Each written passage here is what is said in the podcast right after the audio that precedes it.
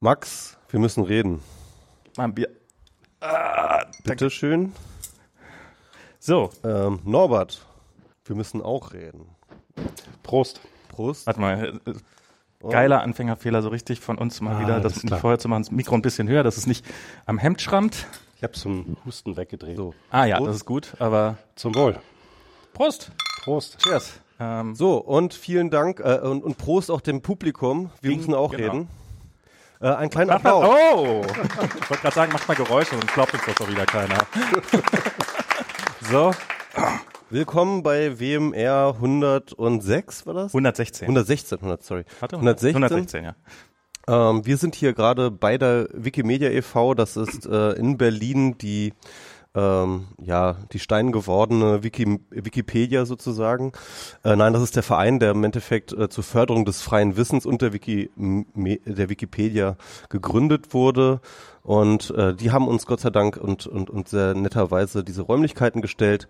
Sie haben uns dieses äh, tolle Equipment zur Verfügung gestellt, also die Wikimedia und Ralf Stockmann, vielen Dank. ähm, ähm, das ist seine Infrastruktur, auf der wir das machen. Und wir haben natürlich einen wunderbaren Gast eingeladen. Ähm, das ist Norbert Schepers. Norbert Schepers ist äh, Mitarbeiter bei der Rosa-Luxemburg-Stiftung. Das ist die politische Stiftung der Linkspartei. Ähm, und er ist Drohnenexperte. Wir haben schon ein paar Mal ihn referenziert, wenn wir über Drohnen gesprochen haben in unserem Podcast. Und äh, wir haben dabei äh, blöderweise manchmal seinen Namen falsch ausgesprochen.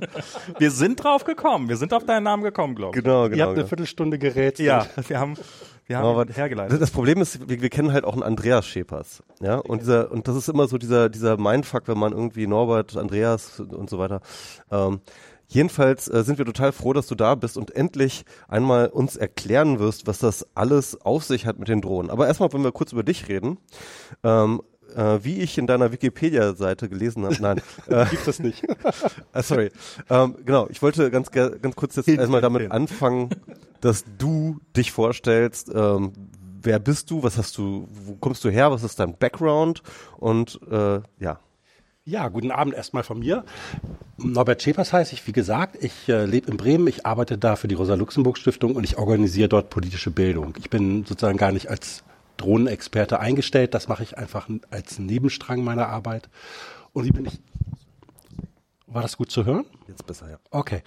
Und ähm, wie bin ich drauf gekommen? Ähm, so ein Beschäftigungsfeld für mich war immer sozusagen Zusammenhänge, wie verändert sich Gesellschaft, wenn sich Technik verändert? Was sind da die Wechselwirkungen? Und da lese ich relativ viel, ähm, schreibe vielleicht gar nicht so viel darüber, aber bin dann eben wirklich so vor fünf Jahren ungefähr über dieses Drohnenthema, fünf, sechs Jahren gestolpert. Und ähm, das meiste kann man tatsächlich darüber auch in den USA lesen.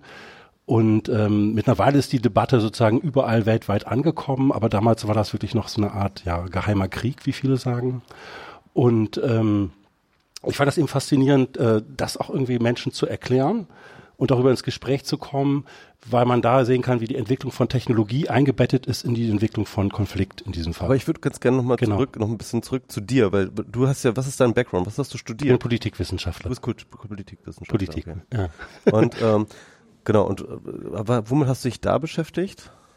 Ähm, also was ich in den 90ern viel gemacht habe, war die Auseinandersetzung mit NS-Vergangenheit und wie man als Gesellschaft darüber redet und das reflektiert, wie Erinnerungspolitik sozusagen daraus entsteht. Wie bist du zur äh, Rosa-Luxemburg-Stiftung gekommen? Oh, und da, gut, da kann ich äh, gerne plaudern. Ich bin in den 90er Jahren eher so linksradikaler Aktivist gewesen. Antirassismus war damals sozusagen für uns das Top-Thema, auch für Leute, die aus so der klassischen Internationalismusbewegung kamen. Und ähm, genau, es gab wirklich etwas, was man ja so eine rassistische Welle nennen könnte. Das war anders gelagert, als das jetzt sozusagen mit der AfD und Pegida ist. Aber eigentlich noch viel erschreckender, ähm, weil das so, Deutschland wird wieder hässlich, sag ich mal ein bisschen platt. Das war, das war in den 90ern, Anfang der 90er Ja. da, ne? Ähm, ja. Ja. Rostock, Lichtenhagen und so, ne? Genau. Und das hat mich vielleicht nicht als erstes politisiert, aber doch sehr nachdrücklich sozusagen auch in, in bestimmte linksradikale Zusammenhänge getrieben. Sozusagen ein paar Jahre später äh, hatte ich verschiedene politische Strafverfahren. Die sind alle eingestellt worden, erste Klasse, das kann man sozusagen von daher auch locker erzählen. Aber äh, zwei Leute aus meinem Soli-Komitee sind dann damals, haben das Abenteuer unternommen, in die äh, PDS in Westdeutschland reinzuschnuppern und fragt mich doch mal, guck da mal ein bisschen äh, mit, was wir da so machen. Musste gar nicht viel machen, das war schrecklich. Das äh, kennen vielleicht Leute, die sich da äh, damals in solchen Kreisen bewegt haben, äh, auf ihre Version. Aber ähm, das Interessante war einfach, äh, ich habe dann mit anderen Leuten zusammen so einen Bildungsverein gegründet. Damals hat die äh, Linkspartei sozusagen nach acht, äh, über acht Jahren Klagen gegen die Bundesrepublik eine eigene politische Stiftung bekommen, eben auf der Grundlage, dass sie wie die anderen Parteien im Parlament ist, eben damals als PDS. Und ähm, gut, das haben wir relativ viel breites Programm gemacht, sehr bewegungsorientiert in Bremen und äh, da, das hat mich letztendlich auch irgendwie in diesem Dunstfeld Linkspartei gehalten. Bewegungsorientiert? Also ja, also was weiß ich, Antifa, Antira, ne, Leute, die sich irgendwo engagiert so, haben, dachte, so in dem Sinne. Physische Bewegung, so, so, so. genau. eins, zwei, eins, zwei, eins, zwei. okay. ah, sorry, ja, das, das, das ist tatsächlich Politslang. Ja? Okay. Also, meint soziale Bewegung, also dass man eben ein Programm gemacht hat, wo man ganz viel versucht hat, mit Initiativen zusammenzuarbeiten, die in dem Bereich arbeiten. Und wie ist das mit den Stiftungen? Also das ist nicht einfach, das macht nicht jede Partei automatisch, sondern wenn du im Bundestag sitzt, dann kriegst, kriegt die Partei für eine Stiftung Geld oder wie ist das? Oder? Eben nicht automatisch. Also das ist im Prinzip gar nicht gesetzlich genau geklärt, wie das passiert, dass eine neue politische Stiftung entsteht, weil man hatte ja sozusagen in der alten Bundesrepublik ein etabliertes Setting von äh, Adenauer, äh, also von der SPD, äh, CDU-nahen, äh, CSU-nahe und FDP-nahe Stiftungen. Dann kamen die Grünen dazu und nachdem die über zwei Legislaturperioden im Bundestag waren, wenn ich mich recht erinnere, da haben die dann sozusagen das geschafft, die, die Böll-Stiftung zu kriegen und äh, ähm, bei der Linken war das dann eben ja quasi von 1990 bis äh, 99 der Weg. Und die Theorie dahinter ist es, dass wenn es eine etablierte politische Kraft gibt in der Bundesrepublik, die sich manifestiert durch Parlamentspräsenz auf mhm. Bundesebene und in einigen Landesparlamenten, dann sagt man, die kriegen Geld für politische Bildung, für Wissenschaftsförderung und für Auslandsarbeit. Und ähm, dann können die sozusagen ihr Spektrum bespielen. Das ist immer so ein ambivalentes Verhältnis. Man darf nicht zu parteinah arbeiten, weil es gibt ja eine Parteienförderung, die ist anders geregelt. Das ist eine andere Logik. Deswegen ist es auch nicht die Stiftung der Linkspartei, sondern der ihr nahestehenden Stiftung. Genau, ja. Und ähm, das wird auch tatsächlich von mehreren Bundesbehörden überprüft, was wir da machen, im laufenden Betrieb zum Teil. Ja, also mhm. das ist. Äh, Aber ihr habt auch schon gegenüber normalen Stiftungen haben so parteinahe Stiftungen schon einige Privilegien, ne? Naja, also das wird im Haushaltsausschuss des Bundestages festgelegt, welches Geld da fließt. Mhm. Und das sind dann eben, äh, dann gibt es relativ klare Regeln, Studienförderung. Also Wird das Geld dann proportsmäßig verteilt? Oder? Ja. Genau, aber mit vielen Verhandlungsrunden. Da, also da gibt es mhm. keinen, keinen ganz klaren Schlüssel, sondern das hat natürlich was mit äh, Proport zu tun, aber dann im Durchschnitt über vier Legislaturperioden. Was den Vorteil hat, dass wenn mal es Einbrüche gibt in den Stimmverhältnissen, mhm. okay, das heißt, du musst nicht mal zittern vor der Bundestagswahl, dass du dann ja. deinen Job morgen verlierst oder so. Genau. Nicht, nicht so wie bei den Parteimitarbeitern, ja. ja. Also es ist praktisch nur so vereinbart, dass wenn eine Partei zweimal aus dem Bundestag rausgeflogen ist oder es nicht geschafft hat, dann dann wird sozusagen ernsthaft über Abwicklung geredet, aber nicht beim, äh, wenn es eine Legislatur ist. Und das war ja sowohl bei der PDS wie auch bei den Grünen so. Mhm. Und bei der FDP ist wahrscheinlich ne, auch jetzt. Im Bereich des Möglichen, ja. Ja, ja, klar.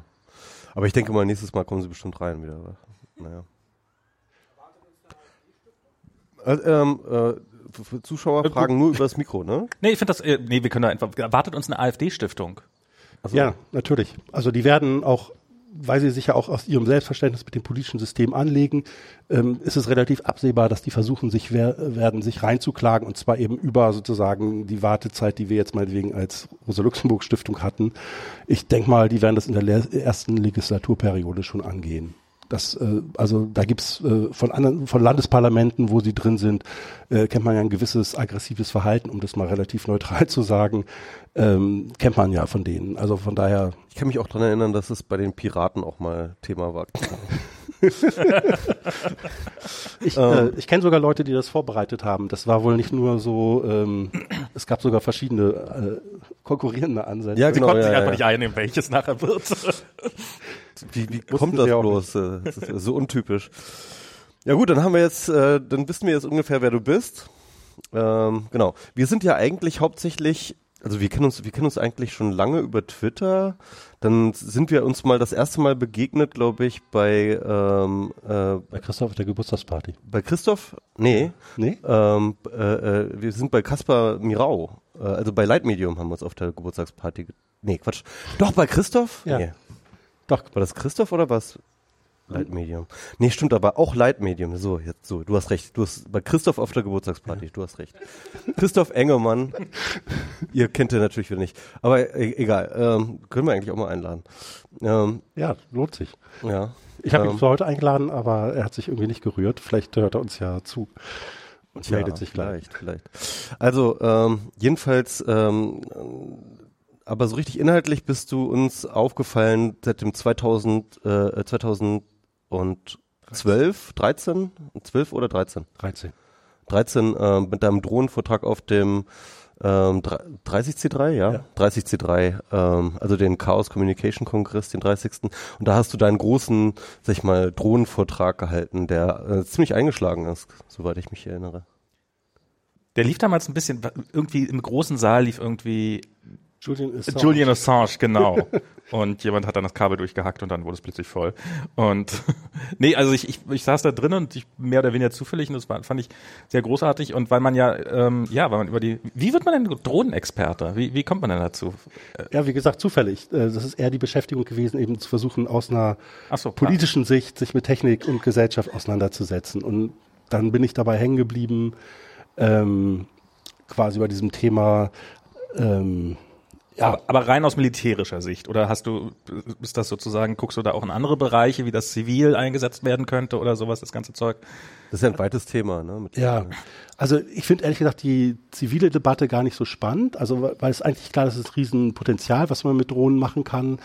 Ähm, aber jetzt unter dem Blickwinkel, den ich versucht habe, vorhin aufzumachen, zu sagen, was, was ist so der transformatorische Charakter, sagt man als Politikwissenschaftler, also wie Gesellschaft sich ändert ne, unter Technikeinfluss, fand ich das sozusagen sehr augenfällig, dass man diese unbemannte Technologie hat, die es im Prinzip seit 120 Jahren gibt.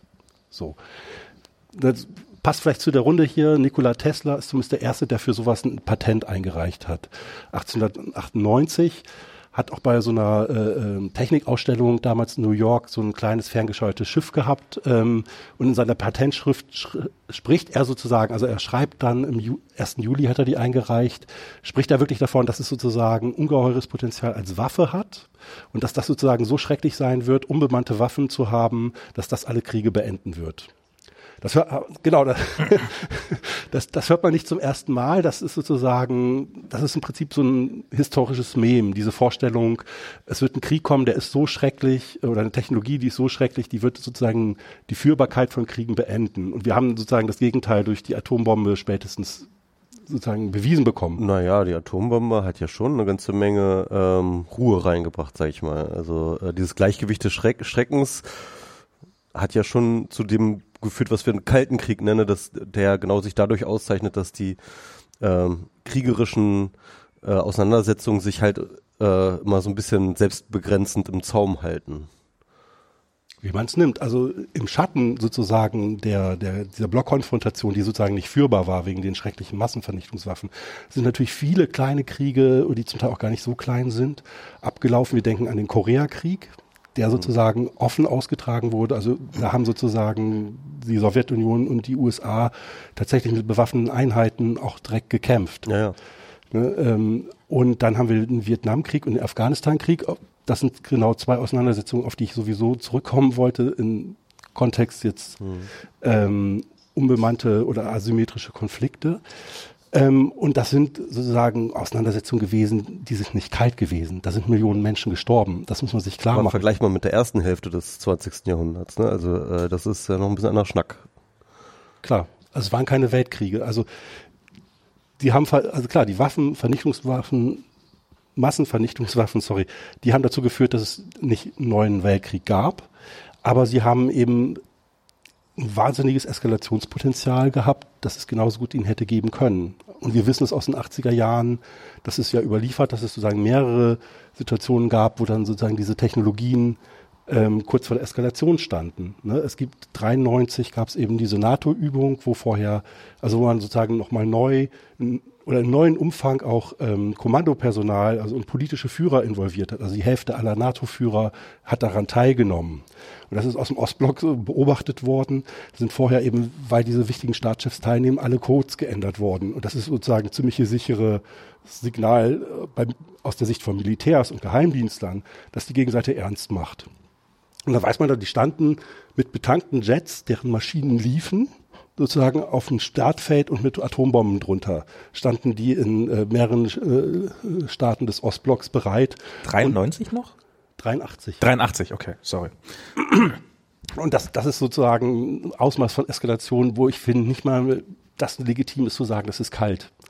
Hm. Ne, das ist so diese Wiedereskalationsphase gewesen unter Ronald Reagan, 81 bis 83, wo wirklich nochmal ähm, ja, der Ostblock getestet wurde. Mhm. Da sind sozusagen äh, immer wieder Flüge äh, äh, durchgeführt worden von Militärmaschinen, die das Gebiet der Sowjetunion sozusagen gedroht haben, da reinzufliegen, so wie der Putin das jetzt äh, auf der Ostflanke der NATO macht.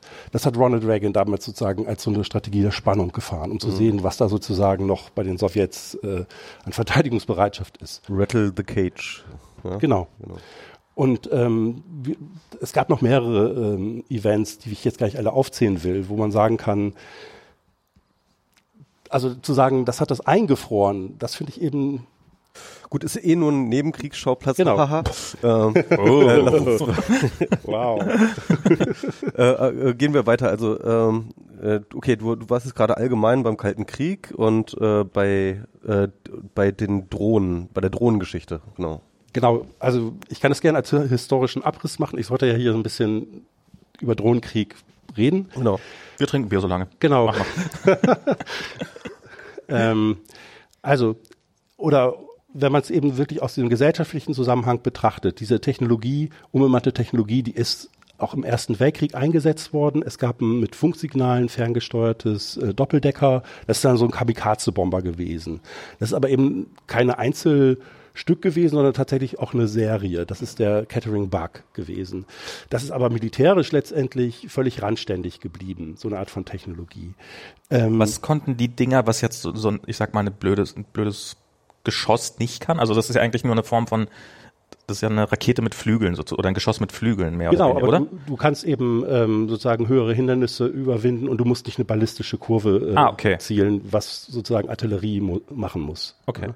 Und ähm, aber wie gesagt, das, das ist sozusagen der Anfang gewesen, wo das militärisch verwendet wurde, also sagen rund 100 Jahre. Und ähm, im Zweiten Weltkrieg gab es ähnliche Operationen. Mhm. Das waren zum Teil reguläre Bomber gewesen, wo die Besatzung dann mit Fallschirm nach dem Start ausgestiegen ist und ähm, dann sozusagen äh, so eine Art Mutterschiff hinterhergeflogen ist mit Funksignalen, dann diese Bomber, die mit Sprengstoff vollgepackt waren, gesteuert hat und dann wurden die auf Hafenanlagen, die wichtig waren, gestürzt oder so. Das auch bei, bei einem dieser äh, Startmanöver ist auch einer dieser Kennedy-Brüder gestorben. Also das war schon ähm, eher dann so eine Ausnahmeoperation und wirklich sozusagen den Durchbruch sozusagen ähm, kriegt diese Art von Technologie genau in diesen asymmetrischen Konflikten, die ich vorhin genannt habe, nämlich da im äh, Vietnamkrieg und später im Afghanistankrieg und zwar im Afghanistankrieg der Sowjetunion. Jetzt nochmal, was ist, was ist denn genau macht einen asymmetrischen Konflikt aus? Genau, das ist, äh, wenn du eine hochgegrößte Supermacht hast, wie eben entweder die USA mit ihren Verbündeten, damals eben in Vietnam, die eine Aufstandsbekämpfung durchführen oder eben später die Sowjetunion und ihre verbündeten Truppen in Afghanistan, die genau das Gleiche in umgekehrt hatten, dass sie eine Aufstandsbewegung vor sich haben und sagen, eine der höchstgerüsteten Mächte sind. Die haben damals äh, eine der modernsten Hubschrauberflotten gehabt und da sind wöchentlich, äh, was ich, ein halbes Dutzend abgeschossen worden in den Bergen von Afghanistan. Das, was später, als die USA die Besatzung in Afghanistan gemacht haben, genauso hatten. Sozusagen, du fliegst um Berg rum, ähm, und da nützt dir deine ganze Technik nicht mehr, weil da sitzt irgendjemand mit so einer APG, also diese schultergestützten Granaten, die man auf den Hubschrauber abfeuert. Und äh, äh, da können so toll trainierte Special Forces drin sitzen, äh, wie sie sonst niemand hat und so toll modernisierte Hubschrauber sein, wie kein anderer sie hat. Ähm, es gibt immer einen Weg sozusagen für Aufständische, die vielleicht auch bereit sind, ihr Leben zu opfern, den Kampf aufzunehmen. Und das ist sozusagen die Erfahrung, die beide Weltmächte gemacht haben Ne, sie haben diese Kriege verloren, weil sie für sie nicht mehr führbar waren aufgrund dieses asymmetrischen Struktur. Das hat sich sozusagen später in den 90ern verschärft, als wir dann eine weltweite dschihadistische Bewegung haben, wo die Leute ähm, sozusagen das noch zur Ideologie machen. Willkommen, hier sind noch Plätze frei. Wo die Leute das zur Ideologie machen, tatsächlich äh, äh, sich zu opfern und da sozusagen noch eine religiöse Belohnung sie erwartet. Ähm, das ist trotzdem sozusagen, in Afghanistan gab es zum Beispiel so Düsenjägerdrohnen, die wurden abgeschossen, die haben dann gefilmt und dann wurden die wieder eingesammelt. Warum hat man das gemacht? Das war eben, man musste keine Kampfpiloten in äh, äh, Kampfjets sozusagen riskieren, mhm. ne, sondern hatte unbemannte äh, äh kleine Düsenjägerflugzeuge, das waren so orange orange-rote Teile, die, die landen zum Teil im Wasser oder wurden geopfert. Und tatsächlich ähm, ist das aus heutiger Sicht relativ uneffektiv, weil die einfach nur die Kamerarolle abwerfen mussten, keine Live-Bilder gesendet haben. Das geht erst mit heutiger Technologie. Aber der Erfolg, der gesehen wurde, war damals tatsächlich, man hat äh, ein Gebiet, in dem man sonst nur unter großen Opfern Aufklärungsflüge machen konnte, nämlich mit, der, mit dem Risiko, teure Jets und äh, ähm, gut ausgebildete äh, Piloten zu verlieren. Man hat dann eben so gemerkt, mit unbemannter Technologie kann man das führbarer machen. Mhm. Man kann die eigenen Verluste, die wehtun und politisch tun sozusagen nicht die Kampfjets in erster Linie weh, sondern die toten Soldaten, wenn sie in großer Menge auftreten. Ähm, das ist einfach zu zynisch in der militärisch-politischen Logik zusammengefasst. Ne?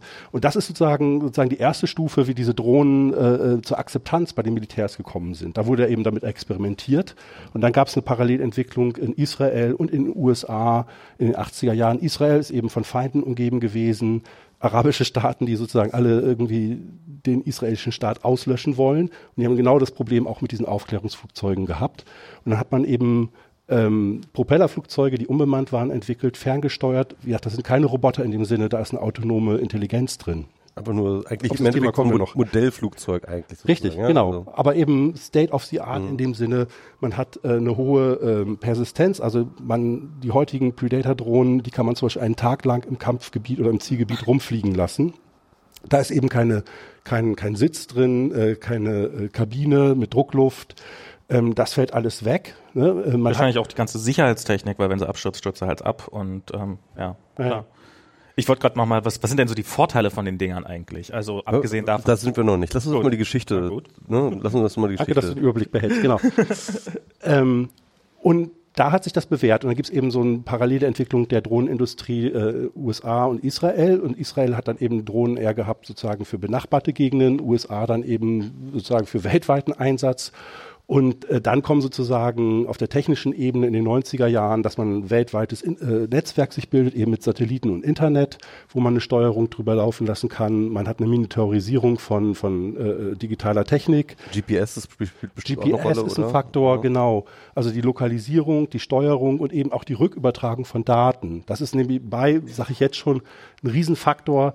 Äh, diese Drohnen haben eben eine ganze Batterie von, von äh, ähm, Sensoren, optische vor allen Dingen, aber auch eben zum Beispiel äh, Cell Towers, also um zum Abfischen von Funkdaten. Äh, und das Problem ist, das wird alles zurückgefunkt und muss irgendwie erstmal übertragen werden. Und tatsächlich hat das US-Militär Probleme mit den Kapazitäten. Die haben, äh, und das wissen wir von einem dieser Aussteiger aus dem Drohnenprogramm, Brandon Bryant, der hat das zum Beispiel auch mal gesagt, die mieten kommerzielle Fernsehsatelliten an, um überhaupt die Bandbreiten unterbringen zu können. Ja, also geht, geht das dann direkt von der Drohne nach oben auf den Satelliten? Richtig. Wow. Ne, ähm, deswegen auch dieser Hubbel, wenn, wenn ihr euch diese Predator-Drohne oder Reaper... Delay drin, ne? Ja, ja. Genau, kann ich direkt was zu sagen. Also ähm, die haben diesen Buckel, darunter ist diese äh, Satellitenschüssel. Ne? Das, das kennt ja, diese Predator- und Reaper-Drohnen sind alle so gebaut. Und da wird eben zum Satelliten gefunkt und damit ist, wird das eben zur global steuerbaren Technologie. So.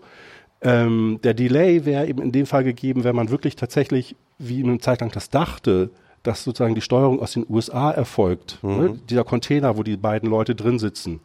Ähm, wenn man tatsächlich einen halben Globus eine Satellitenverbindung schaltet, dann hat man da mehrere Sekunden Delay. Ich kann das nicht physikalisch nicht erklären. Aber, aber Satellit, aber Satellit rauf und runter einmal ins Weltall ist ja auch schon eine Strecke, ne? Ja, aber das Entscheidende wäre wohl eben das Weiterfunken von Satellit zu Satellit. Mhm. Deswegen, das hat sich aber eben sozusagen auch wirklich erst in den letzten zwei, drei Jahren geklärt oder auch wirklich bestätigt ist, ähm, die werden die Satelliten nicht hintereinander geschaltet, sondern die ganzen und die Hauptkampfgebiete sind tatsächlich eben Afrika und ähm, der nahe bzw. mittlere Osten. Ähm, und das ist alles sozusagen, da reicht eine Satellitenverbindung, um von da aus dann wieder nach Deutschland zu funken, weil die Rammstein mhm. Airbase, da ist ein riesiges Feld von Satellitenschüsseln, die alle Drohnensignale von Satelliten auffangen und von da aus ein eigenes militärisches äh, ähm, Glasfaserkabel in die USA rüberschicken. Ne? Mhm. Also was noch in Rammstein passiert, um, um das bei der Gelegenheit zu sagen, es gibt insgesamt fünf Zentren, ähm, wo der Drohnenkrieg weltweit da sozusagen datenmäßig durchläuft, wie dieser Hub. Aber haben die das nicht vor Ort? Warum haben sie zum Beispiel nicht so ein, so ein, so ein Drohnencenter auch irgendwie in, in Afghanistan oder so? Das ist eigentlich äh, militärisch ist das viel praktischer. Du hast ähm, nur die unmittelbare Infrastruktur, die dort auch eingesetzt wird vor Ort mhm. und äh, Steuerungselemente aus dem Kampfgebiet enthoben. Mhm. Also das heißt, Sicherheitsprobleme sind, einfach nicht mehr erreichbar für das Gegenseite, ne? Richtig. Ja, okay. Mhm. ja. Und ähm, ich, ich ist aus, aus der Frühzeit ähm, äh, der Afghanistan-Einsätze habe ich mal so eine Reportage gesehen. Da ist tatsächlich dieser Drohnensteuerungscontainer steht da in Kandahar ne, und dann steigt die Drohne auf Ne? Und das ist dann eben so drumherum um diese Flugzeit, Flugplatz wurde immer wieder gekämpft, auch heute noch. Mhm. Ne? Da steigen dann zwei Kampfhubschrauber auf, um die Startphase äh, äh, der Drohne zu überwachen. Mhm. Das ist relativ aufwendig. Ne? Wie heute der Drohnenkrieg aussieht, das sind eben viele Länder Verbündete der USA sowie äh, Saudi-Arabien. Da gibt's dann mitten in der Wüste so eine Drohnenbasis. Da arbeiten nur Leute, die wissen nicht, was mit diesen Fliegern passiert. Die steigen halt auf, die werden ja ferngesteuert, die werden da halt nur auf diesen Basen gewartet. Ne? Das kommt praktisch permanent solche Drohnen rein und wieder rausgeflogen.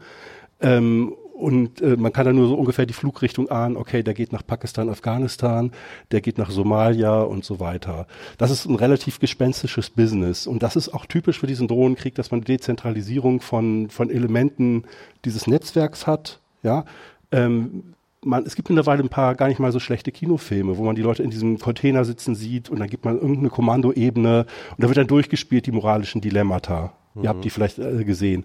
Ähm, der Punkt ist, ähm, dass das tatsächlich sehr stark segmentiert ist. Die Leute, die im Container sitzen, haben normalerweise keine Sichtverbindung zu den Leuten, die äh, meinetwegen anrufen und sagen, ähm, wir haben festgestellt, ihr habt das und das Ziel, äh, das ist ein mutmaßlicher äh, Terrorist, der auf unserer Liste steht, ähm, verfolgt den, äh, fixiert das Ziel und äh, meldet Feuerbereitschaft. Ja, das kommt zum Teil über militärischen Chat, Milchat ist irgendwie so eine eigene äh, äh Sache, die das US-Militär hat. Das können auch Anrufe sein. Und was wir auch von Aussteigern des Drohnenprogramms wissen, dass es zum Teil so läuft, dass ähm, das sind normale Air Force-Piloten, obwohl diese Programme selbst entweder bei der CIA oder bei JSOC, Joint Special Operations Command, das sind die militärischen Sonderkommandos. Es gibt zwei verschiedene Drohnenprogramme und äh, die übernehmen dann von der Air Force den Befehl über die konkrete Mission, in dem Moment zum Beispiel, wo jemand getötet werden soll. Und dadurch äh, ist dann eine besondere Geheimgehaltung gewährt. Also nochmal ganz kurz jetzt, äh, so, so für mich zu verstehen. Wenn da in Afghanistan eine Drohne fliegt, ja. dann ist die mit hoher Wahrscheinlichkeit irgendwo in, in Saudi-Arabien oder sowas gestartet, irgendwo in der Wüste, wo US-Militär äh, im Wesentlichen den ganzen Tag Drohnen, die wieder landen, entgegennehmen, die reparieren, putzen, auftanken und dann fahren die wieder aufs Rollfeld raus und fliegen weg und werden gesteuert von Leuten, die aber in den USA sitzen oder in Rammstein oder in den USA. In den USA. Ja, also in Rammstein. In Rammstein laufen nur die Daten durch. Okay. Gibt noch eine Ergänzung, aber also die haben sich, die, die, die kriegen die Person, die die Drohne steuert, schlicht und ergreifend nie zu sehen. Die wissen, die, Richtig. die wissen nicht, was passiert, die wissen nicht, wann die das nächste Mal fliegt, die wissen nicht mal wohin.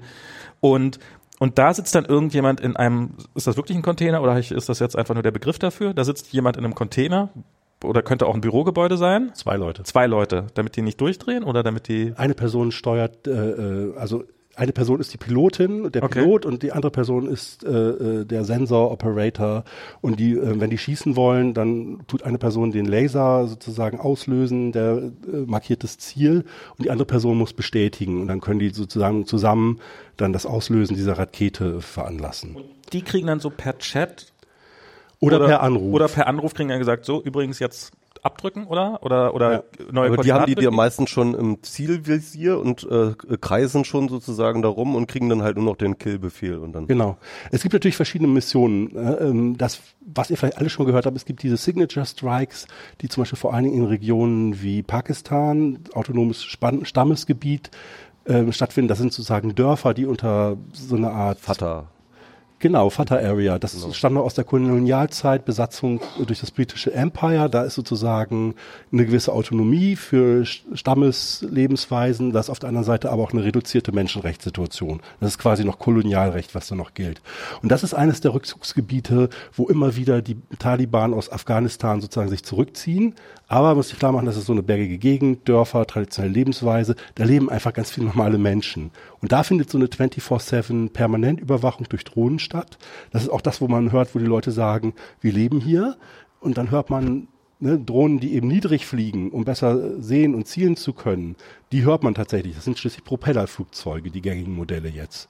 So. Und das ist natürlich eine bestimmte Form von Malträtierung, wenn man immer dieses Geräusch hört, in dem Moment weiß, die können jeden Moment feuern. Mhm. Und das macht sozusagen gerade in dem Gebiet ähm, äh, diese ganz besondere Situation aus, weil Signature Strikes, mhm. ne, das muss man sich klar machen. Damit sind wir sozusagen bei der relativ weitgehenden Eskalation dieses Drohnenkrieges schon angelangt. Das sind Strikes, sozusagen äh, Raketenschläge auf der Grundlage von Mustern. Ne? Das heißt, die Drohnen fliegen eine Aufklärung, das wird dann ausgewertet, Computer und Menschen sozusagen teilen sich da die Arbeit, so viel wir wissen. Und dann entscheiden Leute, Mensch, das sind doch äh, Aufständische, äh, ob nun Al-Qaida oder Taliban, und dann wird gefeuert. Und es gibt aus dem einen der amerikanischen Wahlkämpfe tatsächlich ein Originalzitat von Regierungsverantwortlichen, wo dann gesagt wird, all military aged males in a certain area. Ja, das heißt, dass im Zweifelsfall es reicht, ein junger Mann zu sein, im wehrfähigen Alter, würde man hier sagen. Ähm, die haben dann vielleicht Waffen dabei, aber der Brandon Bryant, dieser Aussteiger aus dem Drohnenprogramm, der sagt, er kommt aus Montana und wenn er sozusagen so eine Drohne über Montana steuern würde, würde er auch junge Männer mit Waffen sehen, weil es da Bären gibt und wilde Tiere. Klar. So. Ne? Und das ist sozusagen die Eskalation.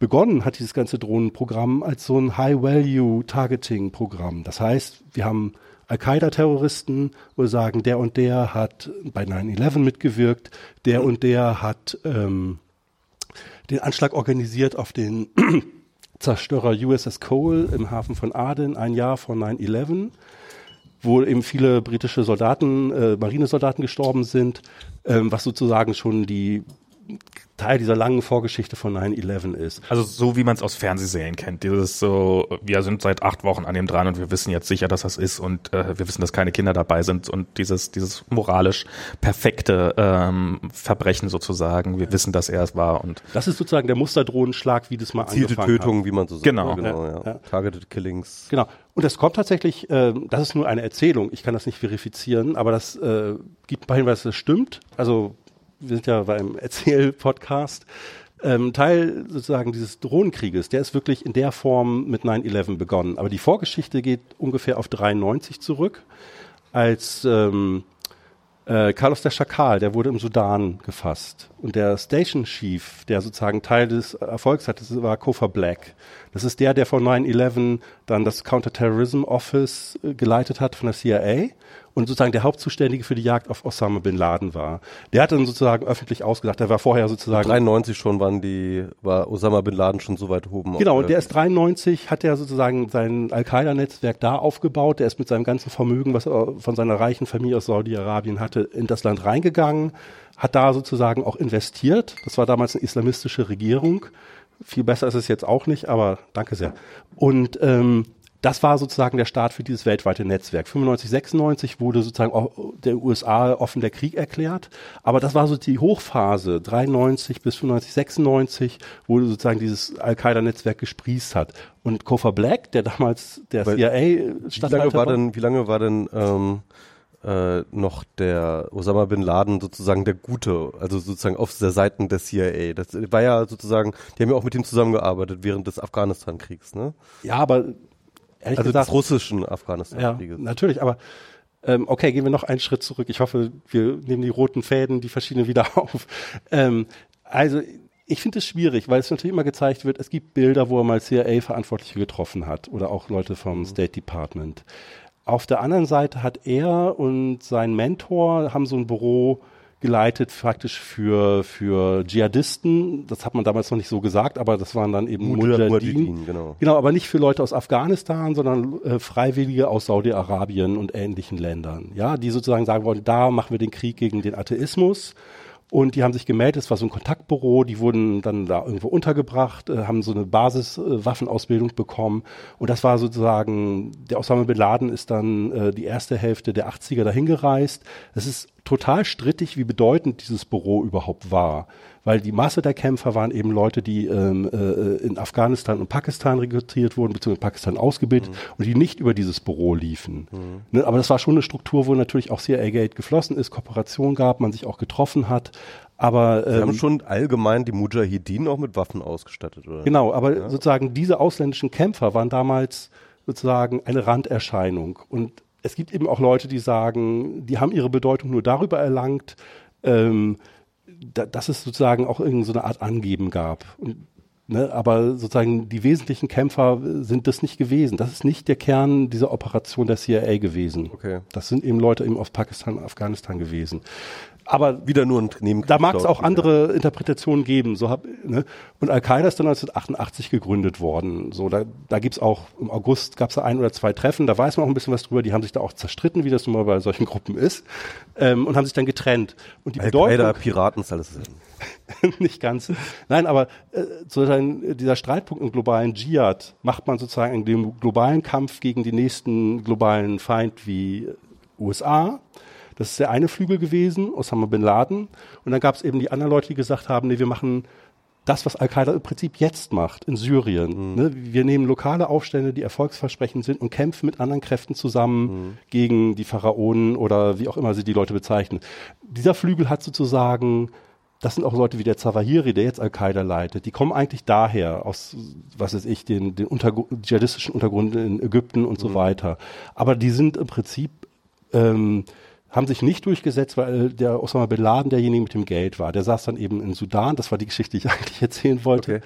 Und ähm, hat dann sozusagen sein Terrornetzwerk gegründet und dieser Koffer Black, das ist sozusagen dann eben ein bisschen legendäre Figur geworden in der Geheimdienstwelt. Also der war damals natürlich nicht bekannt, weil er eben aber an dieser Ergreifung Carlos Schakal, sozusagen der klassische alte Terrorismus, ne? und er ist dann derjenige, der hat dann sozusagen die 90er Jahre verbracht zu sagen, wir müssen Osama Bin Laden töten. Mhm. Ne? Und ist dann sozusagen wie so ein Halbirrer durch den Geheimdienstapparat der USA gerannt und hat immer gesagt, wir müssen Osama Bin Laden töten, packte alle äh, Ressourcen rein.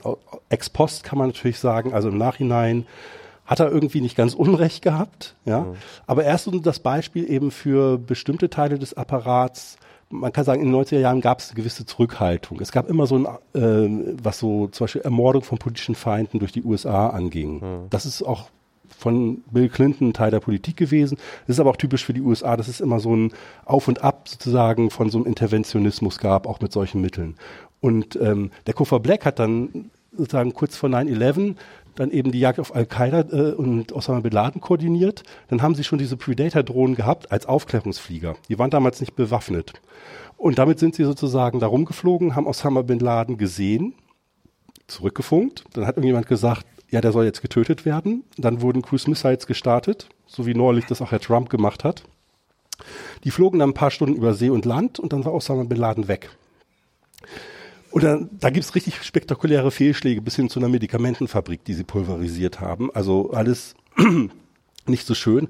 Und dann soll dieser Koffer Black eben wirklich diese Idee gehabt haben, dann lass uns doch da bitte Raketen drunter schrauben und dann machen wir sozusagen, dann haben wir eine optionale Vor-Ort-Exekution. Möglichkeit. Mhm. Das wurde auch begonnen vorzubereiten, zu testen, so nach dem Motto, gucken uns mal an, aber die Bush-Administration hat das damals nicht abgesegnet. Ja, und nach 9-11 sagte Kofa Black dann später sozusagen vor dieser 9-11-Kommission, da kamen die Handschuhe runter und dann war alles möglich.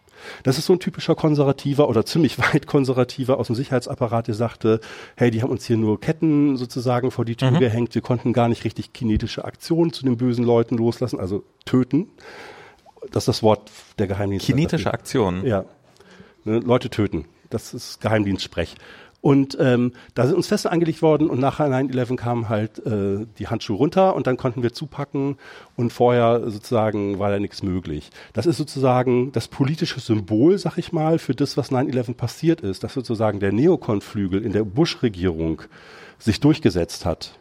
Ja, und die Bush-Regierung wäre der Neokon-Flügel gewesen. Nee, es gab da unterschiedliche Flügel. Also sozusagen, die Neokons sind die, die sozusagen die 90er Jahre in Opposition verbracht haben und diese Konzepte wie dieses Project for New American Century geschrieben haben, wo sie aufgeschrieben haben, sie wollen nochmal in den Irak reingehen. Das wollen Wolfowitz, glaube ich, ne? Genau, und Cheney. Cheney und, äh, aber auch Rumsfeld und so? Oder Rumsfeld?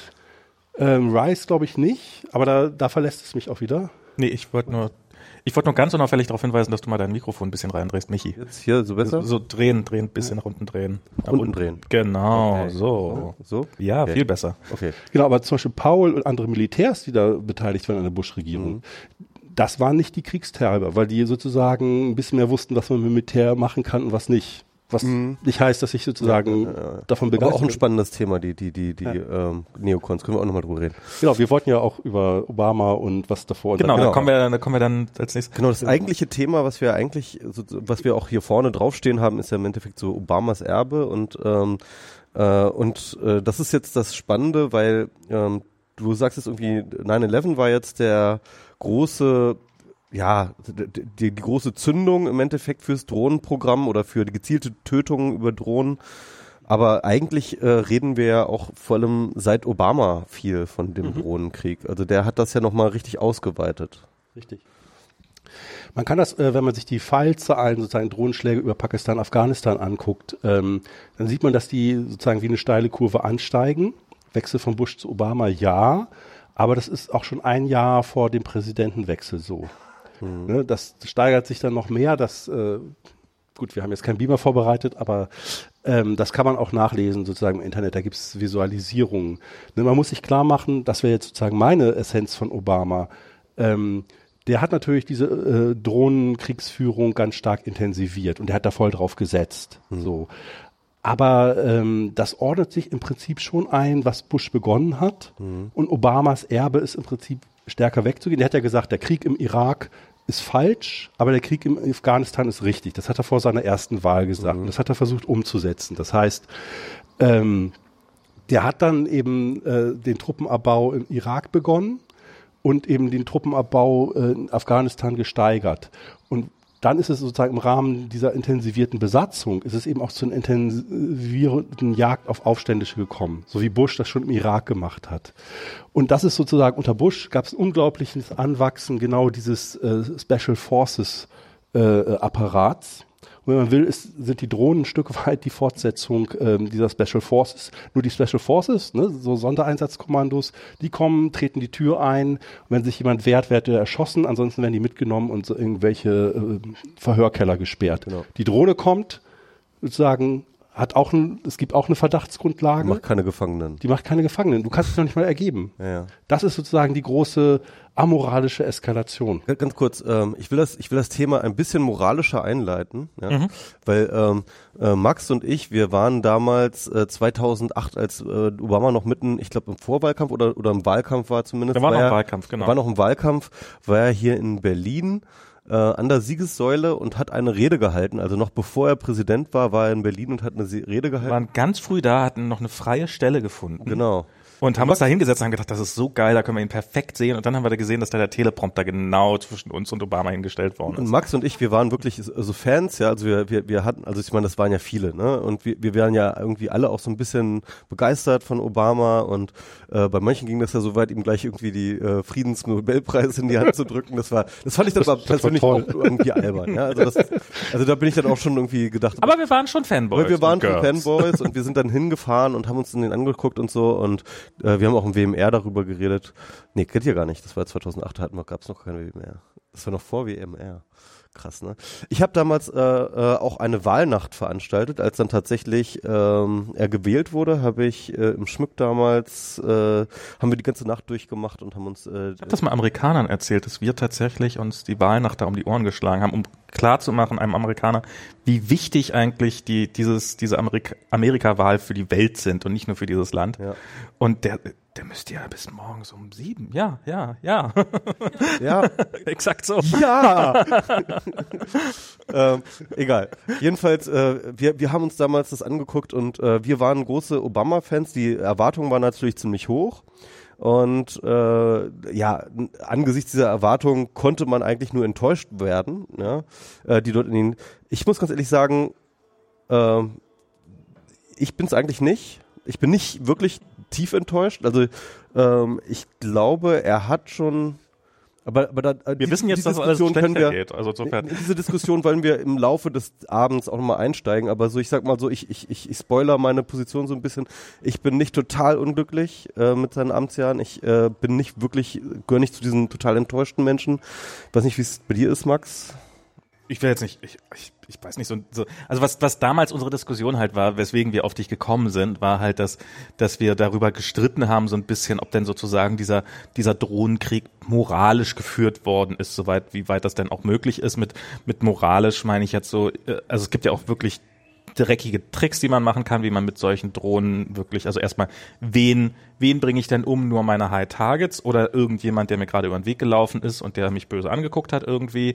Und dann halt so dieses, ähm, ich glaube, es nennt sich Double Tapping, also was ja auch schon mal ein sehr zynischer Begriff ist, also Double Tapping, das vom Telefon, dieses Doppeltippen quasi, nämlich man schickt eine Drohne rein und oder eine Missile, und die die die erstmal den Schaden anrichtet und dann, wenn dann Verletzte noch übrig geblieben sind und wartet man bis die bis die bis die Mediziner und die Ärzte rein sind und die Erst Ersthelfer und dann legt man nochmal eine zweite nach, damit man auch so richtig schön viele Opfer hat. Und äh, also ganz kurz, ich will erst mal ganz kurz von dir wissen, wie wie hast du am Anfang Obama wahrgenommen? Ja. Okay. Ähm, ja, Hope. Und du hast schon wieder ah, sorry. Genau, ich wollte mich zwischendurch räuspern. Genau, das war natürlich die Hoffnung. Also das war toll. Irgendein Schwarzer wird Präsident und ähm, das ist eine sympathische Persönlichkeit. Das ist äh, also allein das Charisma. Allein die Menschen, die der mobilisiert hat, auf die Straße gebracht hat. Also auch sagen sonst marginalisierte äh, äh, Bevölkerungsschichten wie zum Beispiel eben schwarze Bevölkerung, ja, die sozusagen massenhaft sich haben, weiß ich, tagelang anstehen, um sich registrieren zu lassen. Ne, das ist ja alles so sehr schwierig, da überhaupt wählen zu gehen, wenn du in der falschen Gegend wohnst. Äh, so ich das verstanden habe. Und da haben eben Leute sich mobilisieren lassen. Da kann man erstmal als Linker, finde ich, nur begeistert von sein. Ja. Ähm, klar, der Nobelpreis war dann ein bisschen Schock, weil, weil genau zu der Zeit im Prinzip ähm, Obama weiß ich zumindest im Nachhinein, ja schon angefangen hat, ähm, die Politik seines Vorgängers einerseits anzunehmen, diesen Antiterrorkrieg weiterzuführen, aber auch natürlich versuchen, das umzubauen. Der ist Verfassungsrechtler und genau das hat er getan. Der hat versucht, das zu systematisieren, wie Tötungsentscheidungen fallen. Bush hat das zum Beispiel was nicht heißt, dass das sozusagen alles rational und so weiter ist, was dann da passiert ist. Aber Bush hat zum Beispiel viele Tötungsentscheidungen, wo man wirklich sagt, das sind mutmaßliche Dschihadisten, was passiert mit denen, wenn die einkassierten versucht zu verhören oder eben gleich umgebracht. Ähm, das hat er oft seinen Regionalkommandeuren überlassen. Das ist sozusagen eine sehr wild gewachsene Struktur am Ende gewesen. Ne? Oder es gibt mhm. eben dann eben von den verschiedenen Geheimdiensten verschiedene Tötungslisten, die da abgearbeitet wurden.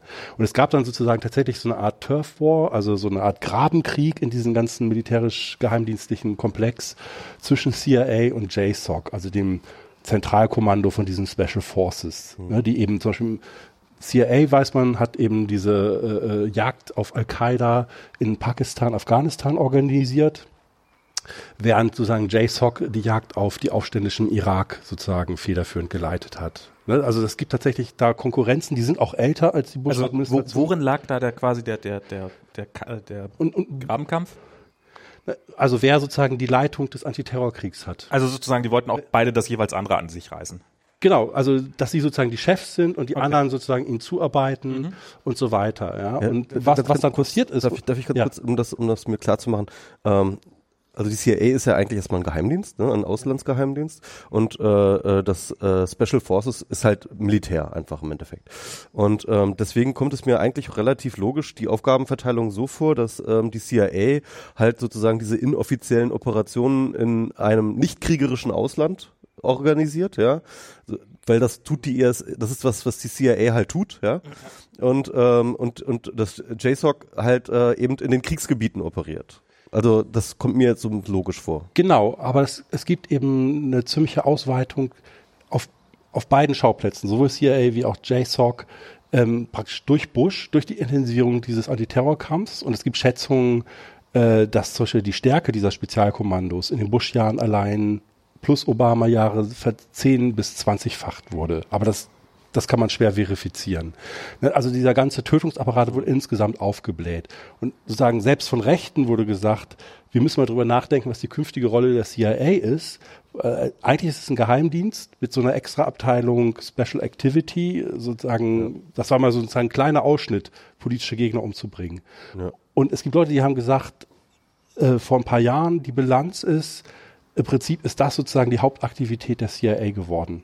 Ja? Mhm. Sozusagen das Beschaffen von Informationen über politische Feinde und das sozusagen als Prozess, die dann am Ende sozusagen zu verhaften oder zu töten.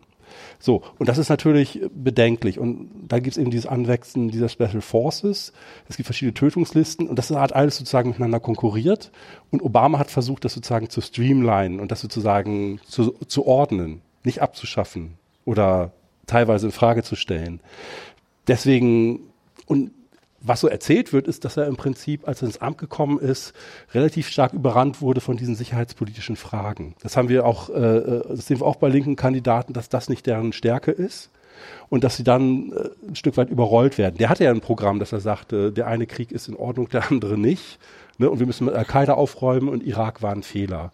Und ähm, was wir dann gesehen haben, dass diese Entführung ähm, der Maersk Alabama, ich weiß nicht, ob ihr euch dran erinnert, das war eben in, nach drei Monaten seiner Amtszeit, das wäre das erste amerikanische Schiff, was von somalischen Piraten gekapert Stimmt, wurde. Die somalischen Piraten, die hat man auch schon wieder vergessen, ne? Das war ja auch mal eine lange Krise. Großes eigentlich. Thema, ja. ja, ja. Und das ist eben das erste Schiff, was da gekapert wurde. Und ähm, das war so, dass Obama dann da saß, oh shit.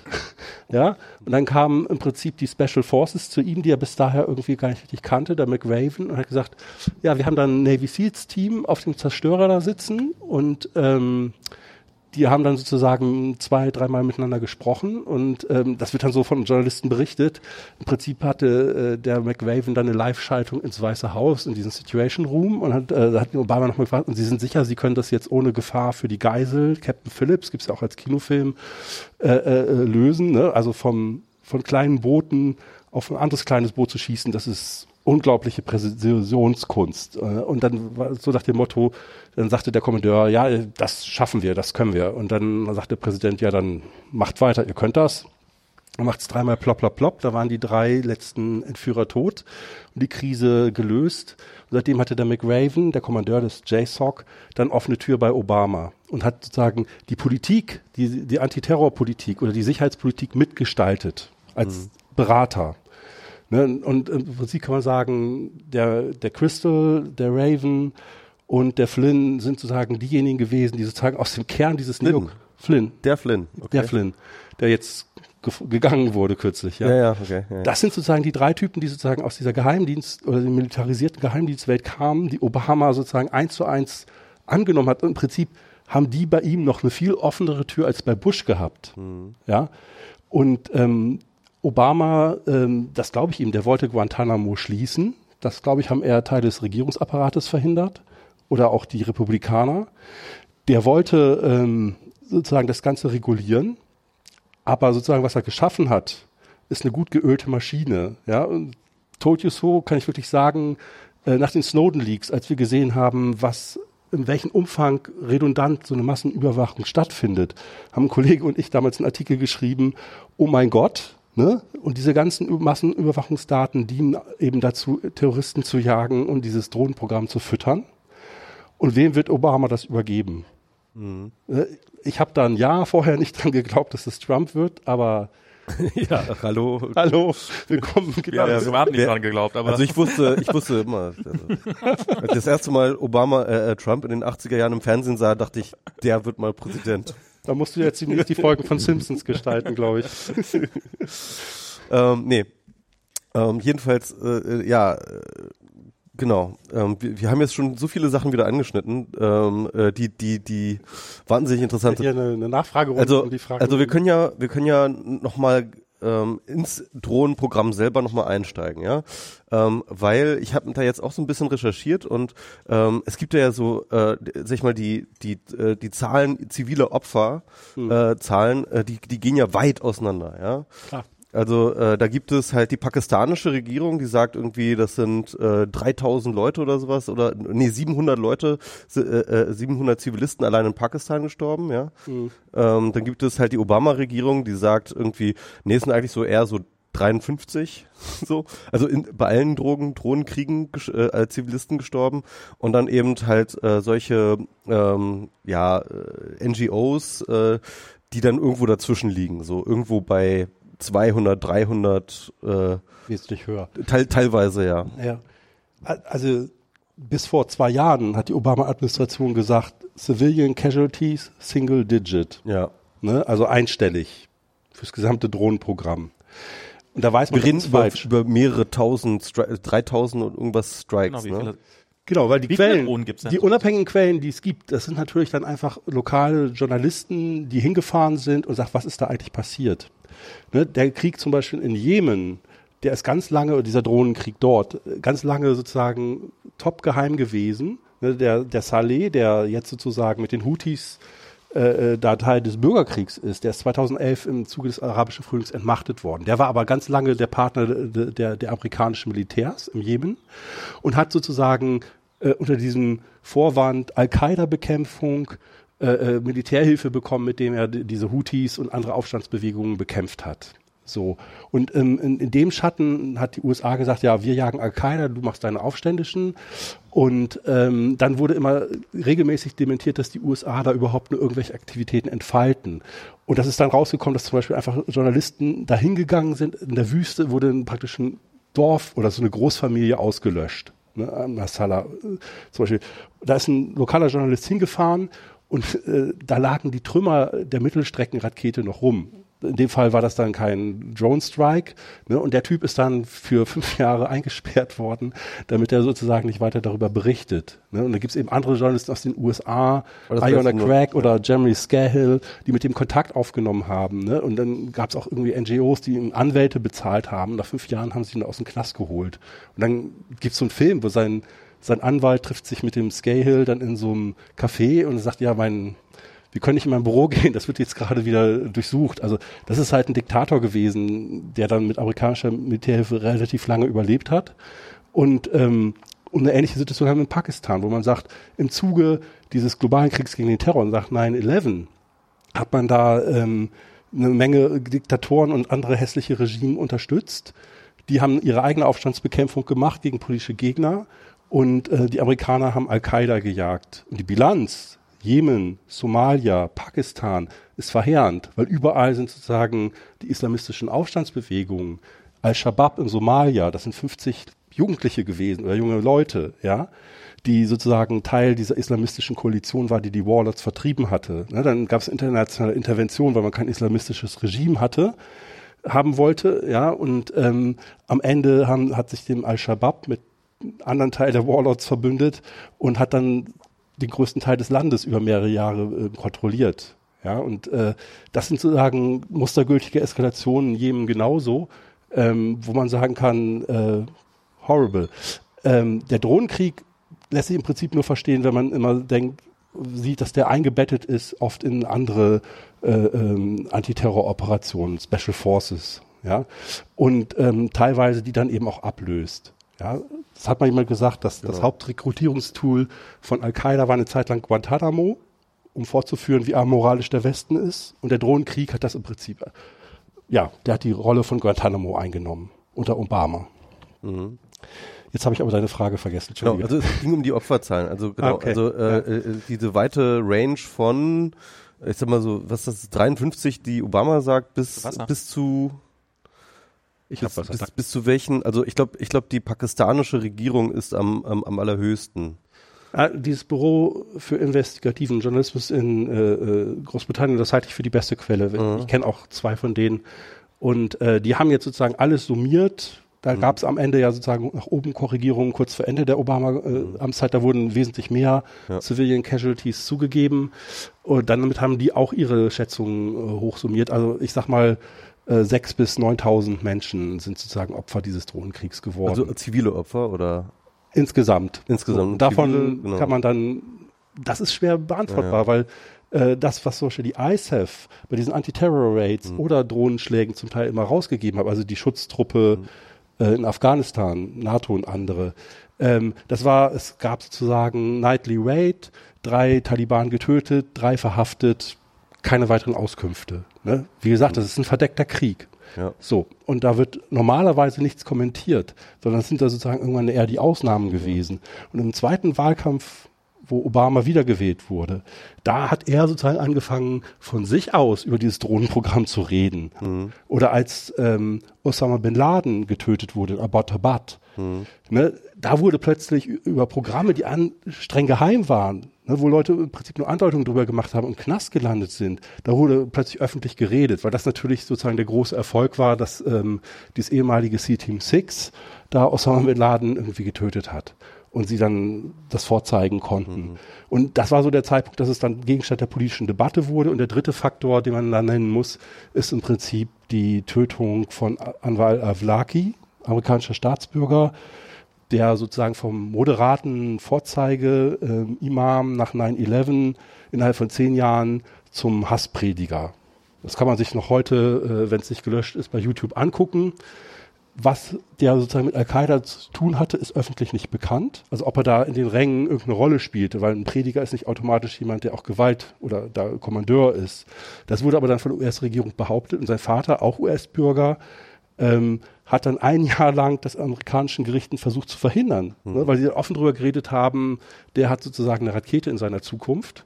Ähm, und dann haben sie versucht, mit Hilfe der ACLU, dieser größten Bürgerrechtsorganisation, zu sagen, gut, dann führt bitte einen Prozess gegen meinen Sohn. Legt mhm. ihr irgendwie Beweise auf den Tisch, ja.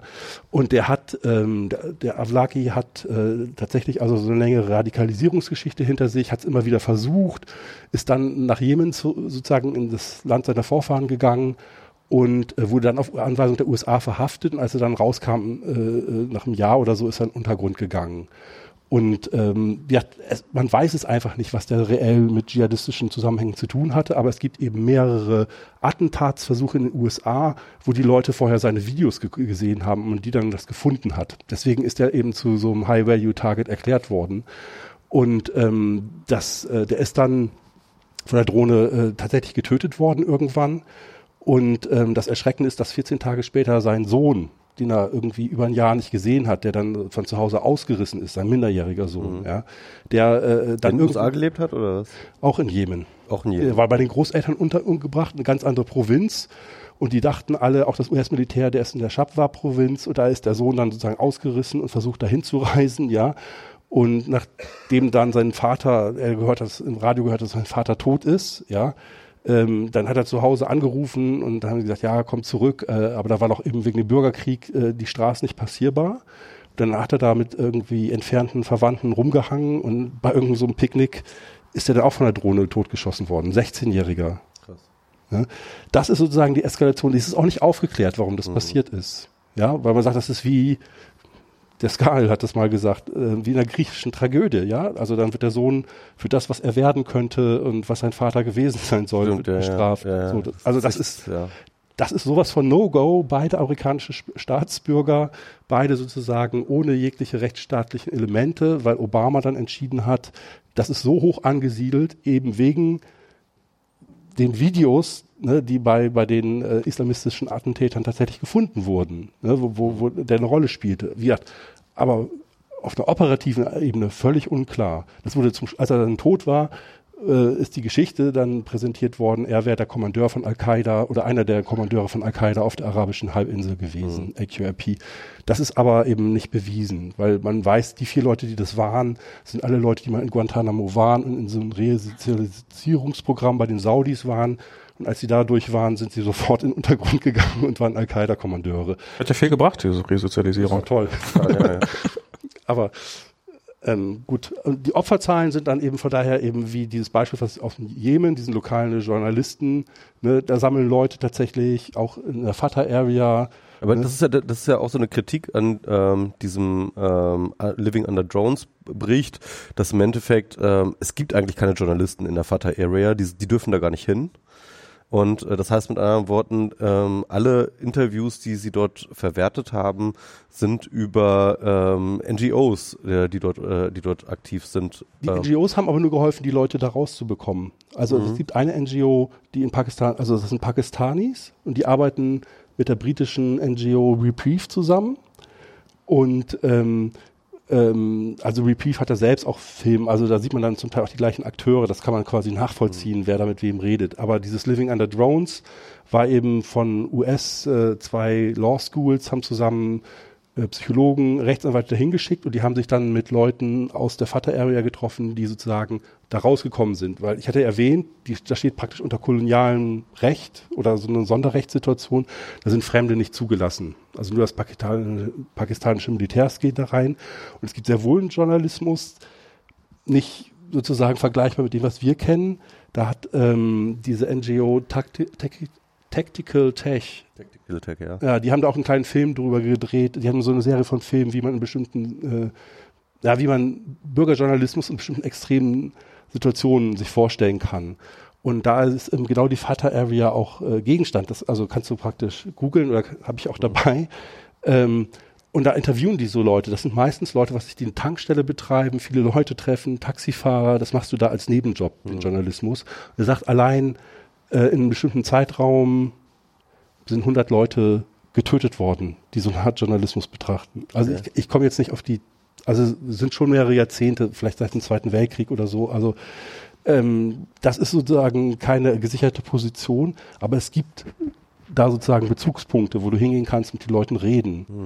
Ähm, aber klar, das ist ja eben das, ähm, das, das Ding. Also ähm, wir haben eine Zeit lang sozusagen noch einen Journalismus gehabt, der den Anspruch hatte, bei Kriegen sozusagen anwesend zu sein, um noch den Versuch haben zu können, man stellt sowas wie Wahrheit her. Aber die, ja, oder das ist ja der Witz, dass eben Pakistan ist ja gar kein Kriegsgebiet, also offiziell. Ne? Das ist ja Das ist das nächste Thema, genau, Genau. dass der Drohnenkrieg in vielen Gegenden stattfindet, die gar nicht declared war Zone sind, sondern einfach im Prinzip, das sind Verbündete der USA, in Genau, fangen wir doch Anführungszeichen. jetzt mal einfach mal konkret mit der Kritik an. Was ist denn jetzt, ähm, was ist denn jetzt so schlimm an diesem?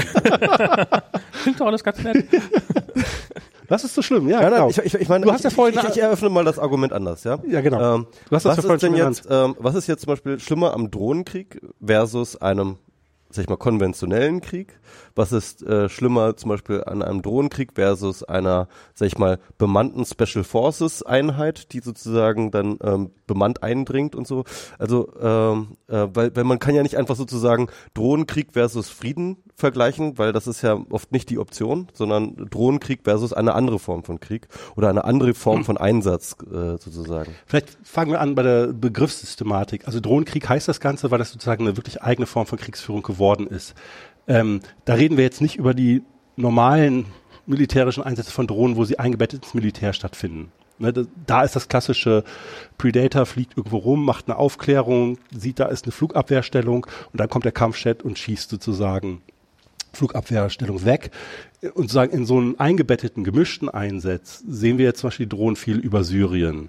Und nicht unbedingt, aber auch in dieser Antiterrorrolle. Diese Antiterrorrolle ist eben wirklich, ich lasse die Drohne irgendwo rumfliegen, weil ich jemanden suche, High-Value-Target, ist aber mittlerweile sozusagen eher die Ausnahme geworden.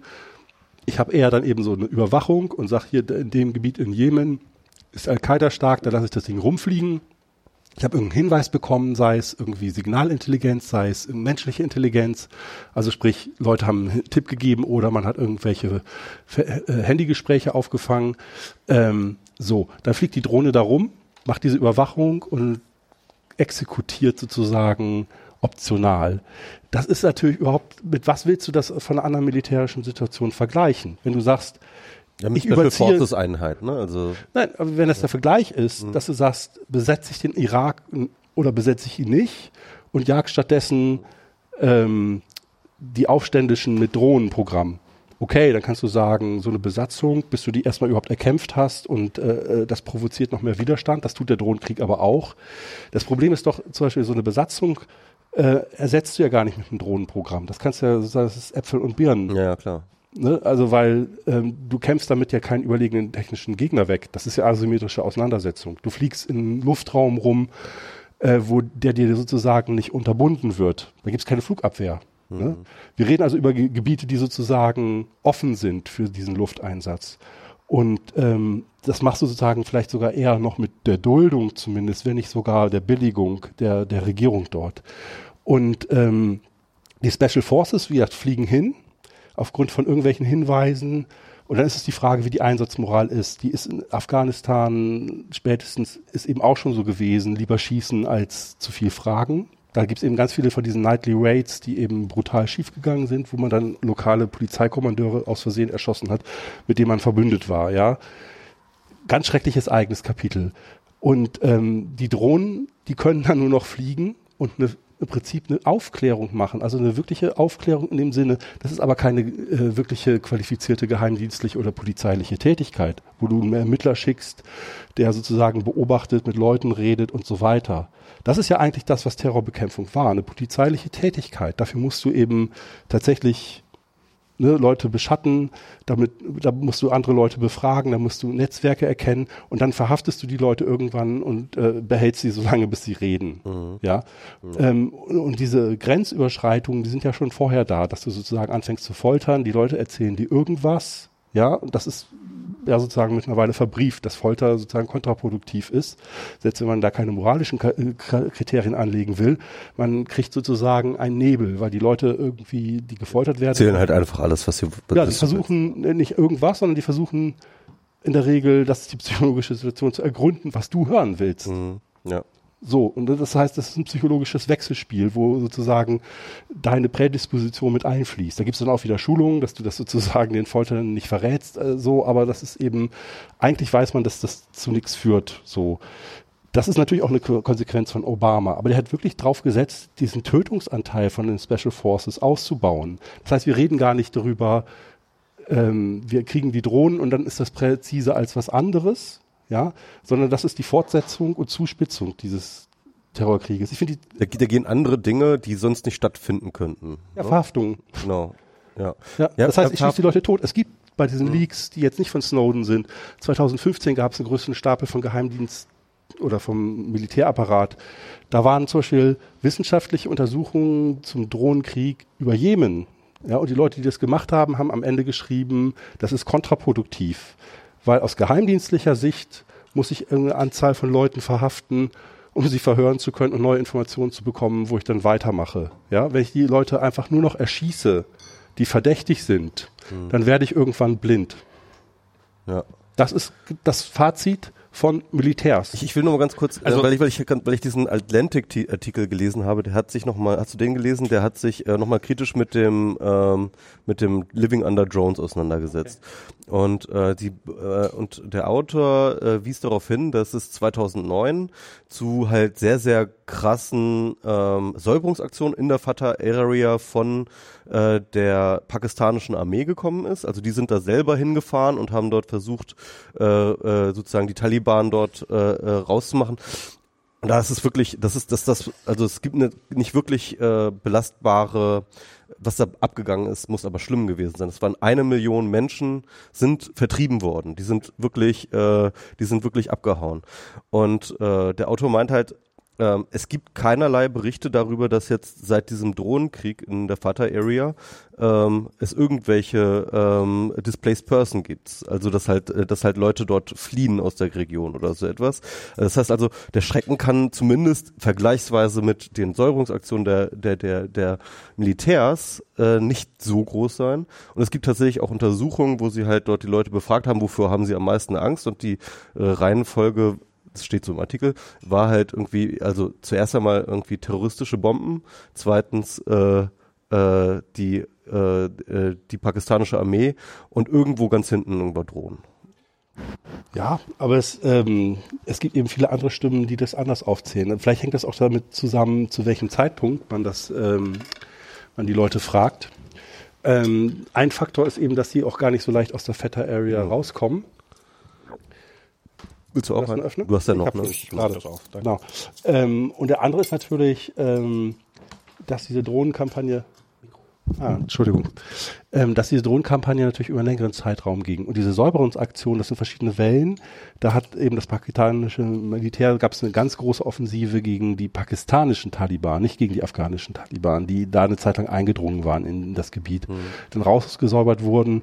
Aber meistens findet der Krieg nicht unbedingt nur da statt. Mhm. So, also ich finde es ja eh schwierig, sowas äh, äh, festzumachen. Äh, ne? Das sind natürlich momentane Geschichten. Also ich glaube auch, dass in der Phase, als sie da reingegangen sind, äh, das ganze Militär, äh, da war das tatsächlich äh, die größere Gefahr, logisch. Ja. Aber das ist, glaube ich, ein ganz bestimmter Abschnitt. Ne? Und äh, wir haben diese Steigerung ja gerade 2008, 2009 gehabt. Ähm, und die Kampagne wurde, glaube dann gibt's auch so, ein, so eine Delle. Also die haben ihre Drohnenkampagne in dem Jahr auch zurückgefahren und 2010, 2011 sind dann sozusagen die nächsten Höhepunkte gewesen. Wir waren vorhin beim Double Tapping, das wollte ich jetzt noch mal genau. von mir aus nochmal einbringen. Ja. Das ist tatsächlich, ähm, um das zu erklären, das ist eine Guerilla-Taktik. Das ist keine Taktik eigentlich von überlegenem Militär, sondern äh, stellt sich zum Beispiel Zweiter Weltkrieg, Griechenland, ähm, das, die Wehrmacht äh, hat ja irgendwann ähm, Griechenland komplett besetzt gehabt, da fährt ein Militärkonvoi lang Mhm. Und ähm, die Untergrundbewegung liegt sozusagen in den Büschen, äh, äh, schießt das erste Fahrzeug äh, manövrierunfähig, ähm, dann schießt sie auf alle Leute, die sie so treffen können und dann ziehen sie sich wieder zurück, aber eben verschwinden nicht, warten, bis die Leute selbst abgewartet haben, dann doch rauskommen, ihre verwundeten Bergen. Und mit der zweiten Welle tötet man dann sozusagen den Rest der Leute. Das ist eine eben, wir reden über asymmetrische Kriegsführung und genau da kommt das her, aber eben von der Seite, die unterlegen ist. Heimtücke einzusetzen, das ist der Kern von Guerillakriegsführung. So. Und das Novum ist dann eben, dass sozusagen die ähm, technisch überlegene Seite hingeht und solche Heimtücke-Elemente einsetzt. Das fand ich auch atemberaubend. Das ist aber sozusagen, also wenn man das intensiv googelt, findet man massenhaft Quellen dafür. Das scheint belegt zu sein das kann zum Beispiel heißen, dass man dann äh, das medizinische Personal trifft. Das ist das, was bei dieser Studie Living Under Drones auch dokumentiert wird, dass das medizinische Personal sozusagen aufgrund dieses Double Tappings, dieses zweiten Schlages mit Zeitverzögerung sozusagen Hemmung hat, Hilfe zu leisten. Mhm. Ne? Oder eben auch gerade nicht nur das medizinische Personal, sondern auch gerade was so Nachbarschaftshilfe ist. Da leidet jemand verblutet, da rennt man normalerweise hin und presst ihm was auf die, die Schlagader, ne, wo es gerade raussprudelt. Und das machen die Leute dann nicht mehr, weil sie wissen, wenn einmal geschossen wurde, äh, kann es genauso gut noch ein zweites Mal passieren. Das haben wir im Endeffekt auch bei diesem ähm, WikiLeaks, äh, liegt, diesen ganz berühmten, dieses ähm, äh, Collateral Murder Video ja. gesehen, im Endeffekt, wo da diese, diese Apache-Hubschrauber erst diesen kleinen Wagen zusammengeschossen hat und als dann Leute zu Hilfe kommen, dann auch mal die zusammengeschossen hat. Ja. Und warum passiert sowas? Das ist natürlich eine spannende Frage. Ich weiß nicht, ob ich das so pauschal beantworten kann, aber es spricht eben für eine enorme Verrohung, genau wegen dieser Antiterrorkriegsführung, wo erstens Normen von oben ausgehebt werden, wo man eine intensive Kampagne macht, sozusagen den politischen Gegner zu töten und weltweit zu jagen. Das hat sozusagen, wenn man das von oben institutionell, strukturell so einrichtet und da sozusagen Manpower reintut, sozusagen viele Geheimdienste erstellen Tötungslisten, die werden dann von oben abgesegnet, dann jagt man die Leute. Das fing an mit diesem Deck of Cards in der Besatzung des Iraks, wo man die 40 Top-Kader-Bad-Regime auf dem Kartenspiel hatte, damit alle Soldaten das sich memorieren können. Ja, und dann gibt's auch so einen Ex-Militär, der dann so rüber plaudert und sagt so, ja, dann hatten wir diese 40 Leute, da hat man irgendwann abgearbeitet, vielleicht nicht alle bekommen, und dann hat man die nächste Tötungsliste, 300. Klar. Dann hat man die abgearbeitet und dann hatten wir 4000. How did this grow? ne? Andrew Axum ist das, ähm, der das mal in so einem Interview gesagt hat. Man kommt im, immer dazu, dass man dann Eskalation hat in, in irregulärer Kriegsführung. Und darüber reden wir. Das ist Special Forces. Man macht das, was sozusagen Militär sonst explizit verboten ist eigentlich als Ausnahme. Und das ist das, was nebenbei Obama auch über den Drohnenkrieg gesagt hat. Ne? Der große Verfassungsrechtler, der sozusagen das systematisieren und ordentlich machen will, der hat in so einer Rede 2013, Ende Mai, der hat im Prinzip diese ganze Kritik aufgenommen und genauso Sachen gesagt, wo man sagen würde, ja, das ist das Mindeste, wie man das reguliert. Mhm. Das ist sozusagen unter strenger Aufsicht. Das machen wir hier nur, das machen wir nicht für alle Ziele, sondern nur für High-Value-Targets. Das ist keine breite Kampagne. Und, es gibt keine zivilen Opfer. Oh, okay, Single Digit, sagt dann später der Brennan, der das für ihn koordiniert hat. Ähm, man kann diese ganzen Kriterien aufzählen. Und, und, und er hat ja und er hat ja dann selber auch irgendwann äh, das so eingerichtet, dass er sozusagen die letzte Entscheidung trifft, ne, persönlich. Nicht, nicht natürlich nicht für jeden Drohnenschlag. Ja. Ich, dachte, ne? ich dachte für jeden sogar. Nee, nee, nee. Das sind also für genau die, wo es um Namen Wie High, geht. High Value. High Value Targets, okay. genau.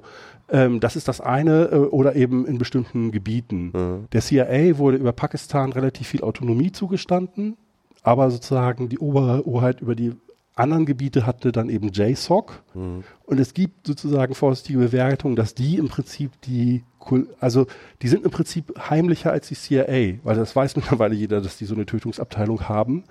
Und die besondere Rolle dieser Spezialkommandos, wie weit die auch gewachsen ist, ne, die haben einen eigenen Geheimdienst, der sozusagen eine eigene Li Tötungsliste geführt hat.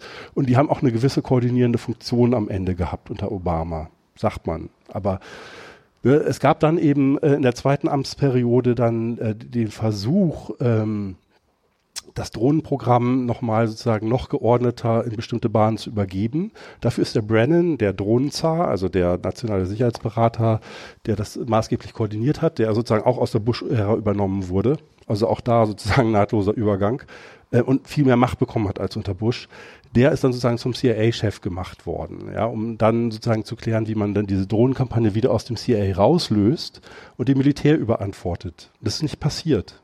Ja, sie haben vier Jahre lang daran gebastelt und offensichtlich ist es zu irregulär, als dass man das sozusagen im normalen Betrieb in der Form implementieren kann.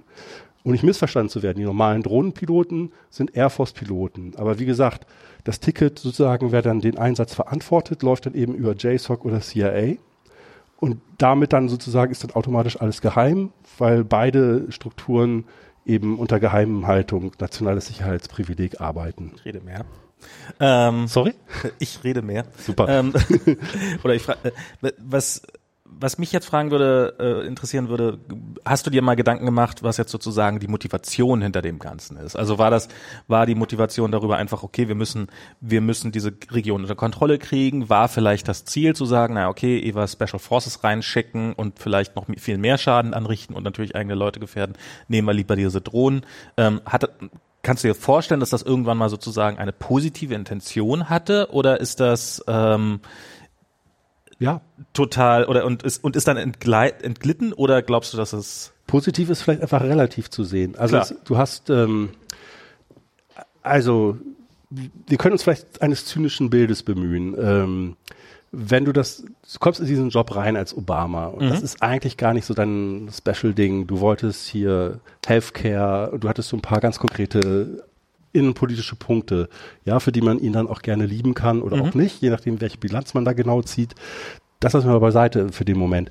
Aber äh, dann wirst du mit dieser äh, äh Sicherheitspolitik konfrontiert und du hast halt gesagt, ja, der eine Krieg ist gerecht, der andere nicht. So, aber die Alltag ist dann eben sozusagen die Frage, wird es einen Angriff auf dem Homeland der USA geben? Das, äh, ne, das wird dann sozusagen deine äh, Präsidentschaft prägen, ob du das verhinderst ob unter deiner Wacht sozusagen, du bist am Steuer ja. sozusagen dieses Staates. Gibt es ein zweites 9-11 im Endeffekt sozusagen? Genau, oder auch kleiner. Es gab ja mehrere verhinderte Attentate. Gut, da gibt es halt Verschwörungstheorien, die sagen, das war alles fingiert. Das übernehme ich mal nicht, ne, sondern es gab mehrere verhinderte Attentate, die sozusagen, äh, äh, was ich hier, der Schuhsohlenbomber oder so, äh, so ein Frachtflugzeug, was sozusagen Bomben äh, geladen hatte, die alle sozusagen per Zufall vereitelt wurden. Und wenn die stattgefunden hätte, dann wäre Obama kein zweites Mal gewählt worden. Kann man sich gut vorstellen. So. Ja, komm, also ich meine. Bush hat ja, ja auch geschafft. Ja, Bush, Bush wurde ja richtig gepestet. äh, ja, okay, ne? also. Aber ähm, so, und das wird zumindest so erzählt in den Sachen, die ich gelesen habe, dass das sozusagen so eine Liability für ihn war, wo seine ganzen jungen Berater gesagt haben, du musst hier eine ganz äh, strikte Antiterrorpolitik fahren. Dann war diese Maersk-Obama, äh, Alabama-Geschichte, die ich erzählt hatte, ähm, wo er sozusagen dann früh in seiner Amtszeit Kontakt mit diesen Special Forces bekam, weswegen die im Prinzip auch diesen Turf War zwischen JSOC und CIA gewonnen haben. Ja, weil sozusagen, die haben ihm das Problem gelöst, die gesagt, wir können da noch mehr von machen. Und haben das offensichtlich eindrucksvoll gemacht. Genau. Und äh, das ist, das sind nur sozusagen zwei Cent aus einer bestimmten Richtung. Das ist meistens sind das mehrere Gründe, die zusammenkommen. Ja. ja. Aber ich glaube, dass es da sozusagen auch eine Verzweiflung gibt. Man hat eine Eskalation, die man vielleicht auch gar nicht selbst verantwortet hat, gegen die man auch war. Das hat man als demokratischer Präsident, der erste Schwarze sozusagen, der mit einer ganz anderen Agenda kommt. Der erbt das sozusagen, diesen schrecklichen Krieg, ja. diesen, der als weltweiter Krieg, der entgrenzt ist, angelegt ist. Ne, diese Kriegserklärung, die sagt ja nur, äh, es sind da Anschläge passiert. Das ist eine offizielle, richtig vollgültige Kriegserklärung, die heute noch in Kraft ist. AUMF, Authorization for the Use of Military Force, wurde drei Tage nach 9-11 verabschiedet. Und da steht eben drin, dass der Präsident eben diese War Powers hat, sozusagen alles das tun kann, was du sonst nicht tun kannst, eben gegen Gruppen, die das irgendwie mitverantwortet haben und Staaten, die ihnen irgendwie geholfen haben. Ja, und Sehr schwammig, ja. Mhm. Ja, und das ist Barbara Lee, die einzige, die damals im Kongress gegengestimmt hat, die hat genau das auf den Punkt gebracht, damals schon. Eine schwarze Abgeordnete aus Kalifornien, die hat gesagt, ähm, das ist sozusagen weltweiter Krieg ohne Grenzen. Und genau das findet statt. Ja. In zwei Dritteln aller Länder der Welt sind diese Spezialkommandos aktiv. Zwei Drittel. Das muss man sich mal vorstellen. Die machen natürlich nicht äh, ununterbrochen Mordprogramme da, sondern eben auch geheimdienstliche Aktivitäten und so weiter. Aber das ist äh, dieser eskalierende, entgrenzte Charakter das wird eine blöde Frage. Ist Deutschland eines dieser Länder oder? Ich glaube ja. Okay, also man ist, ist, ist das Geheimdienstaktivitäten. Klar, aber Special Forces war ja in dem Fall. Ja, also ich meine, Deutschland oder muss man auch ehrlich sagen, das weiß man seit 9-11 ist eben ein besonderer Schwerpunkt dschihadistischer Aktivität. Nicht in dem Sinne, dass hier Anschläge gemacht werden. Das Mohammed kommt jetzt sozusagen durch Hamburg-Harburg. Ja. Genau, das ist im Prinzip eine Zeit lang so sehen die Geheimdienste das. Ich kann das nicht wirklich beurteilen, aber im Prinzip so eine Safe Zone gewesen. Aber ganz, aber, aber ganz kurz, ja. Nee, nee, ich, ah, ja. ich jetzt noch mal ganz kurz. Mhm. Äh, ähm, die, dieses, diese, diese ganze, was, was Obama gemacht hat, was du jetzt gesagt hast, diese, äh, diese Maschinerie geschaffen, die das alles dann äh, so, so perfekt streamlined hat. Gestreamlined. Äh, war das vielleicht auch der Versuch, diese, diese ganzen Sachen zu konsolidieren und in der Hoffnung damit, also würde ich jetzt mal sagen, vielleicht einen Überblick zu gewinnen oder beziehungsweise das eben ganz oben aufzuhängen und nicht irgendwie diese konkurrierenden Einheiten, die da jetzt mal alle mit ihren Drohnen rumfliegen und äh, hin und wieder mal Leute abschießen, die, die, die so, so komplett alleine zu lassen? Oder hatte das, ähm, ja, also wäre das möglich oder, oder ist das, ja, aber muss, mussten wir auch diese Hoffnung nehmen? Ist das eine Hoffnung? Also, ich, ich weiß nicht, ob es eine Hoffnung also, ist.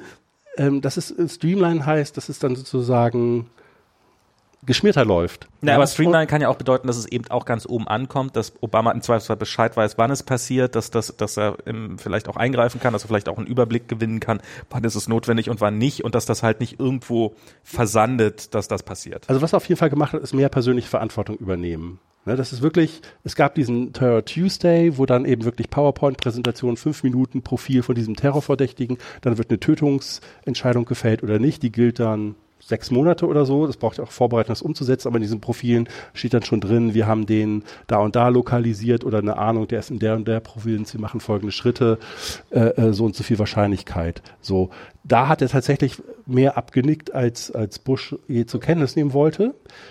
Aber will man das moralisch beurteilen? Also ich rechne ihm das schon positiv zu, dass er sagt, ich will auch persönlich Verantwortung übernehmen. Das war ihm wirklich ein Anliegen. Ne? Auch im Sinne von, von Kontrolle, auch im Sinne von äh, wir müssen da auch juristische Be Begründungen für finden. Aber der hat jetzt nicht gesagt, das ist hier ausgewachsen, wir müssen das sozusagen zurücknehmen oder meinetwegen teilweise auf den Prüfstand stellen. Oder großes Thema vor seiner Wahl, Transparenz. Mhm. Ne? Oder auch in dieser Rede äh, 2013, die ich erwähnt habe, er hat das auch nochmal gesagt, wir werden den Gebrauch dieses äh, State Secret Privilege, also na, dieses Privileg, Sachen zu verheimlichen, eben aufgrund dieser War, War Powers von, von 2011, äh, 2001. Ähm, wir werden das zurücknehmen, den Gebrauch dieses Staatsgeheimnisses. So, und Mach das bitte nicht zu Hause Zehn Applaus bitte. Das ist, äh, genau. Mach das, das nicht zu Hause. Ich bin Stuntman, ich mach das, mach das und, und wenn du das sozusagen ähm, also ich, ich glaube, da gibt es eine große Ernsthaftigkeit bei dem, was man schon glauben kann. Der wollte das sozusagen sortiert kriegen, ja. aber ich sehe nicht, dass er sozusagen sagt, das nehmen wir zurück. Es, es gibt da wirklich ein eskalatives Moment. Ja.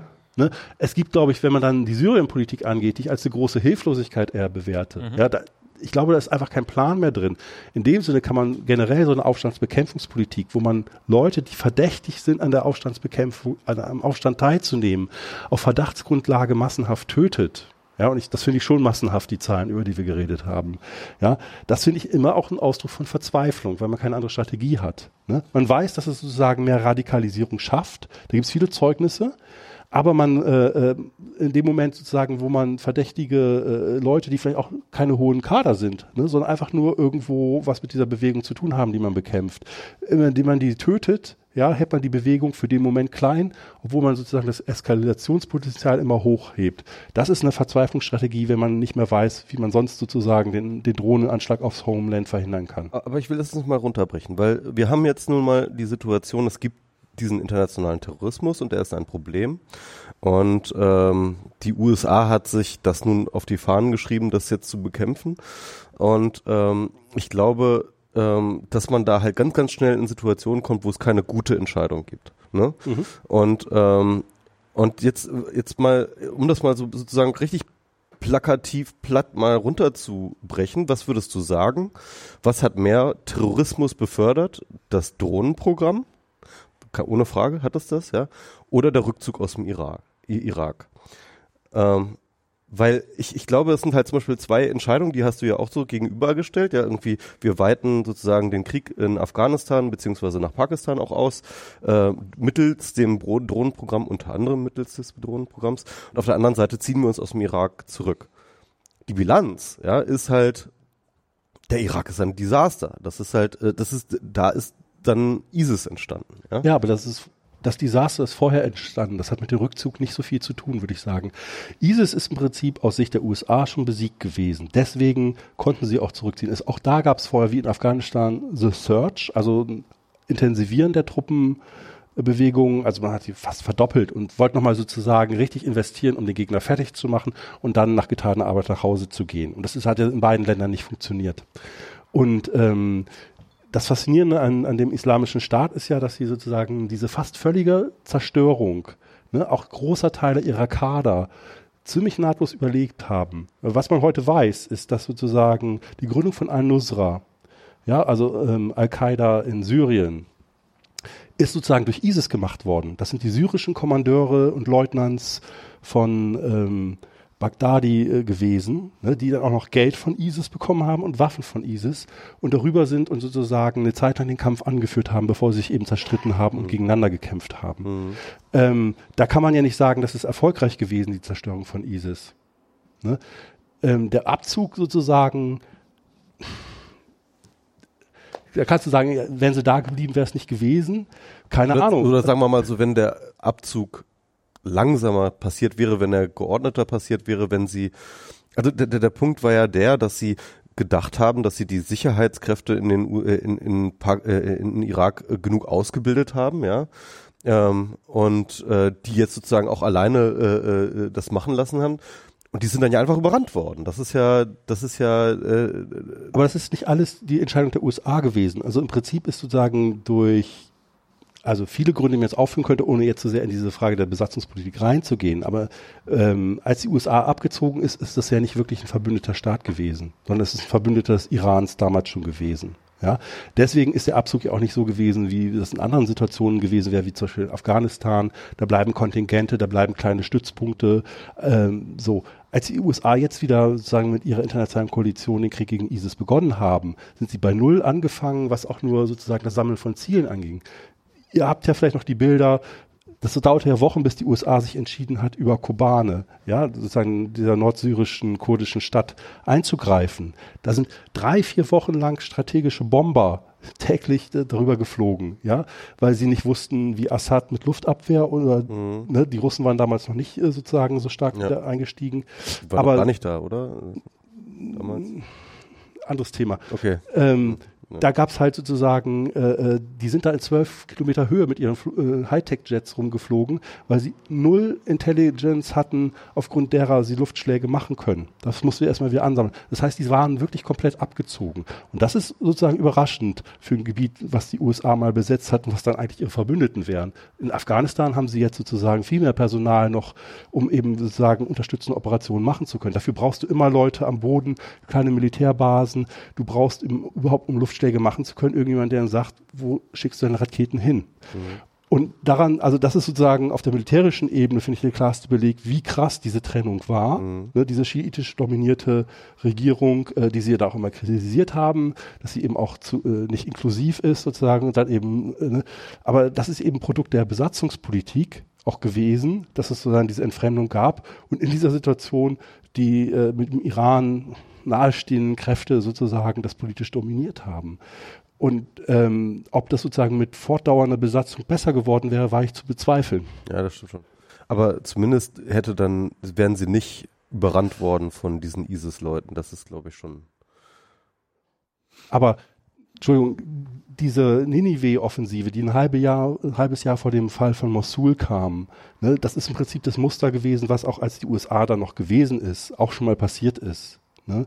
Also wir erinnern uns, dass sozusagen ähm, ISIS, also als es noch Al-Qaida im Irak war, auch schon mal sozusagen in, in der Nineveh-Provinz oder in, in, ähnlichen Gegenden äh, große Teile sozusagen erobert hatte, bis dann die Stamme, Stämme sozusagen die Schnauze voll von, von Al-Qaida hatten. Und das war dann diese Awakening-Bewegung, wo die USA sich dann im Prinzip danach mit verbündet hat und deswegen Al-Qaida dann eben zeitweise besiegt hatte. Okay, gut. Ähm, jetzt nochmal. Ähm was, was, was mich mal interessieren würde, ist, Aha. Nee, mach, mach, du mal. Mach Jetzt, dass wir zwischendurch das Publikum wie mal Ja, genau. Stimmt. Wir wollten ja, wir wollten ja das, äh, genau. Ist das Publikum noch da? Habt ihr, habt ihr Fragen? Ähm, Fragen, ah, durchatmen, Turnübungen. Genau. ähm, wo ist das Mikrofon? Ganz kurz. Hier. Ah ja, super. Oh, gleich behalten, sehr gut. Genau. ja, ja, ja, Ich Gekonnt. ich habe mir eine äh, politische und mehr eine technische Frage ähm, aufgeschrieben. Also zwei, welche hätten Sie denn als erstes? Nochmal. Politisch oder technisch? Gut, versuchen wir es mal mit der politischen. Äh, ich gucke ab und zu mal dem ähm, naiven Typen zu, der bei der BPK rumsitzt, weil man dann Infos mehr oder weniger äh, direkt bekommt. Und der hat vor einer Woche ähm, gefragt, was mit diesem Anschlag war nach, nach äh, Manchester. Einen Tag später gab es von der Anti-ISIS-Koalition einen Anschlag, ich glaube auch mit Drohnen in Syrien. Und ähm, er hat in der BBK gefragt, sag mal, wie sieht's aus? Ähm, da sind 104 Leute gestorben, an die 40 Kinder. Und während er die Frage formuliert hat, ähm, hat der, der Seibert dem, Außen, äh, dem Sprecher des Außenministeriums zugeflüstert, nichts wissen. Das hat man aber bei, der, bei dieser YouTube-Aufnahme auch gesehen und gehört. Und natürlich war die Antwort, wir wussten nichts davon. Der Anschlag war am Donnerstag, gefragt hat ihn am Montag.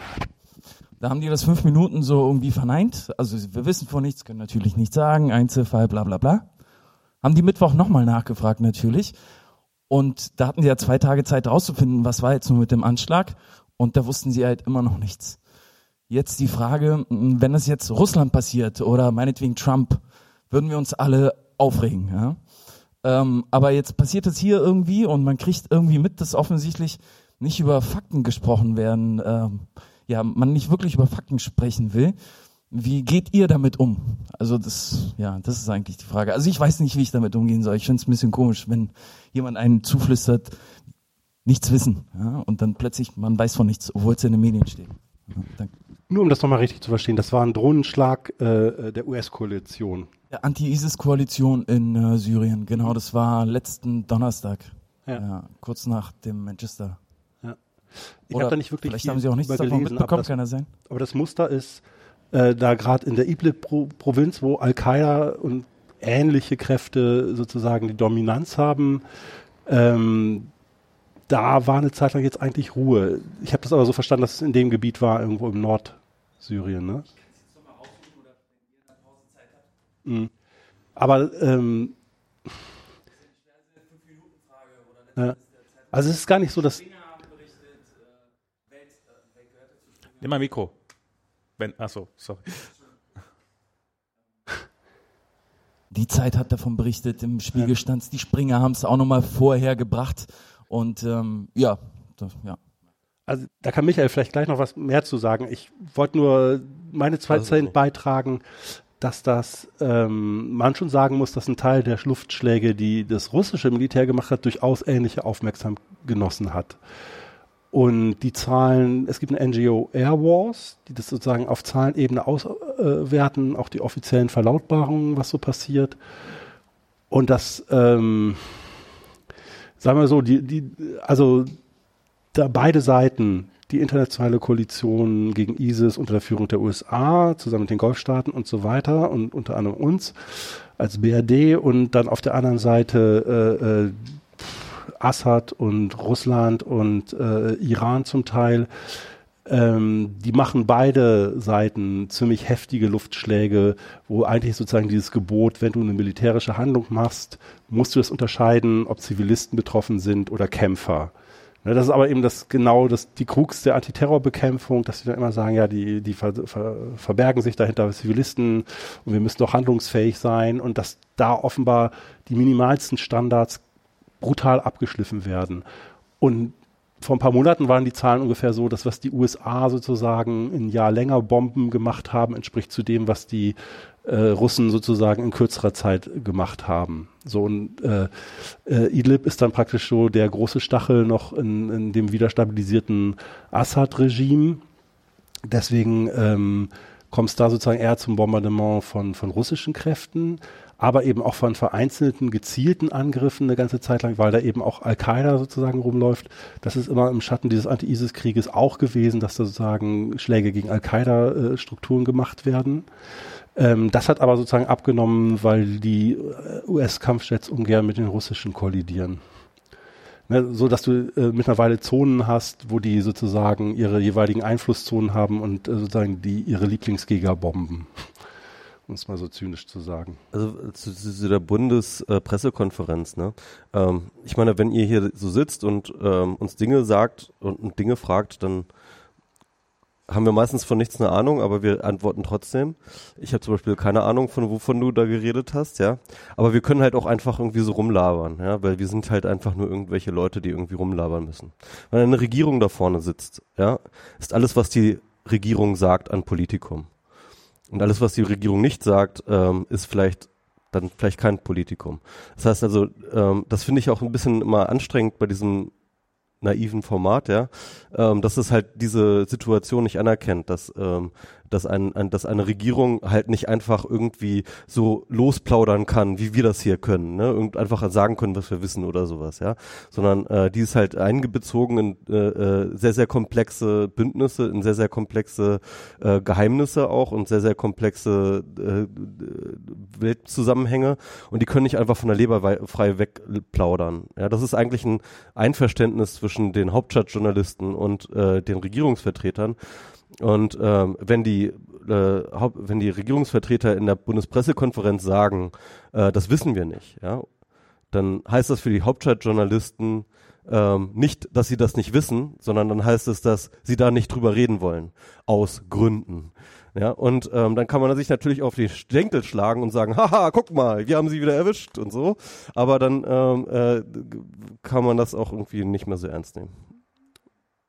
Vielleicht haben wir uns missverstanden. Das meinte ich jetzt gar nicht so sehr. Das ist schon okay, dass die äh, aufpassen müssen, was sie sagen und das bitte auch äh, gut formulieren. Es geht eher mehr darum, dass ihm in der Frage vorgesagt wurde, nach links leise, nichts wissen. Ja. Und das ist halt wiederum etwas anderes, finde ich, als einfach nur zu sagen, ich möchte jetzt hier nichts dazu sagen. Es ist etwas anderes, offiziell zu sagen, ich weiß nichts, wir wissen hiervon nichts, obwohl es offensichtlich möglicherweise gar nicht so ist. Ich meine eher damit, dass man uns ja möglicherweise mh, hm, ja mehr oder weniger so informiert, wie wir es möglicherweise in Russland vermuten würden. Ja, also ich meine diese Diskrepanz dazwischen vielleicht nicht auf diesem Niveau, aber schon ein bisschen komisch, wenn jemand die vorgesagt Russen hätten dir eine tolle Geschichte erzählt. Das ist was anderes. Aber es, es muss ja, es muss ja auch gar nicht, es muss ja auch gar nicht zwangsläufig äh, aus diesem Dialog klar, dass das äh, wirkt so, aber das muss es ja nicht zwangsläufig bedeuten, muss man ja auch sagen. Es kann ja auch schlicht und ergreifend äh, bedeuten, dass das, dass, dass, dass die irgendwie, äh, äh das jetzt kürzen wir das Thema ab oder sowas, dass da sitzt halt einer, der hat Übung im, im interviewt werden oder in Fragen gestellt bekommen und jemand anders, der hat diese Übung nicht und dass er sozusagen dann die Richtung vorgibt. Also es muss ja nicht zwangsläufig gleich der negativste Ausgang sein. Kann es aber natürlich immer noch sein, klar. Also was soll man, was, was soll man, ist schwer, ist es immer schwer mit solchen Halbsätzen und mit solchen, mit solchen kurzen Interview. Ähm, da kann man schnell eine Verschwörungstheorie drauf aufbauen und nachher war es total harmlos. Also ähm, ja, keine Ahnung. Nee, ja. So jetzt? Ja. Besser. Ja, hervorragend.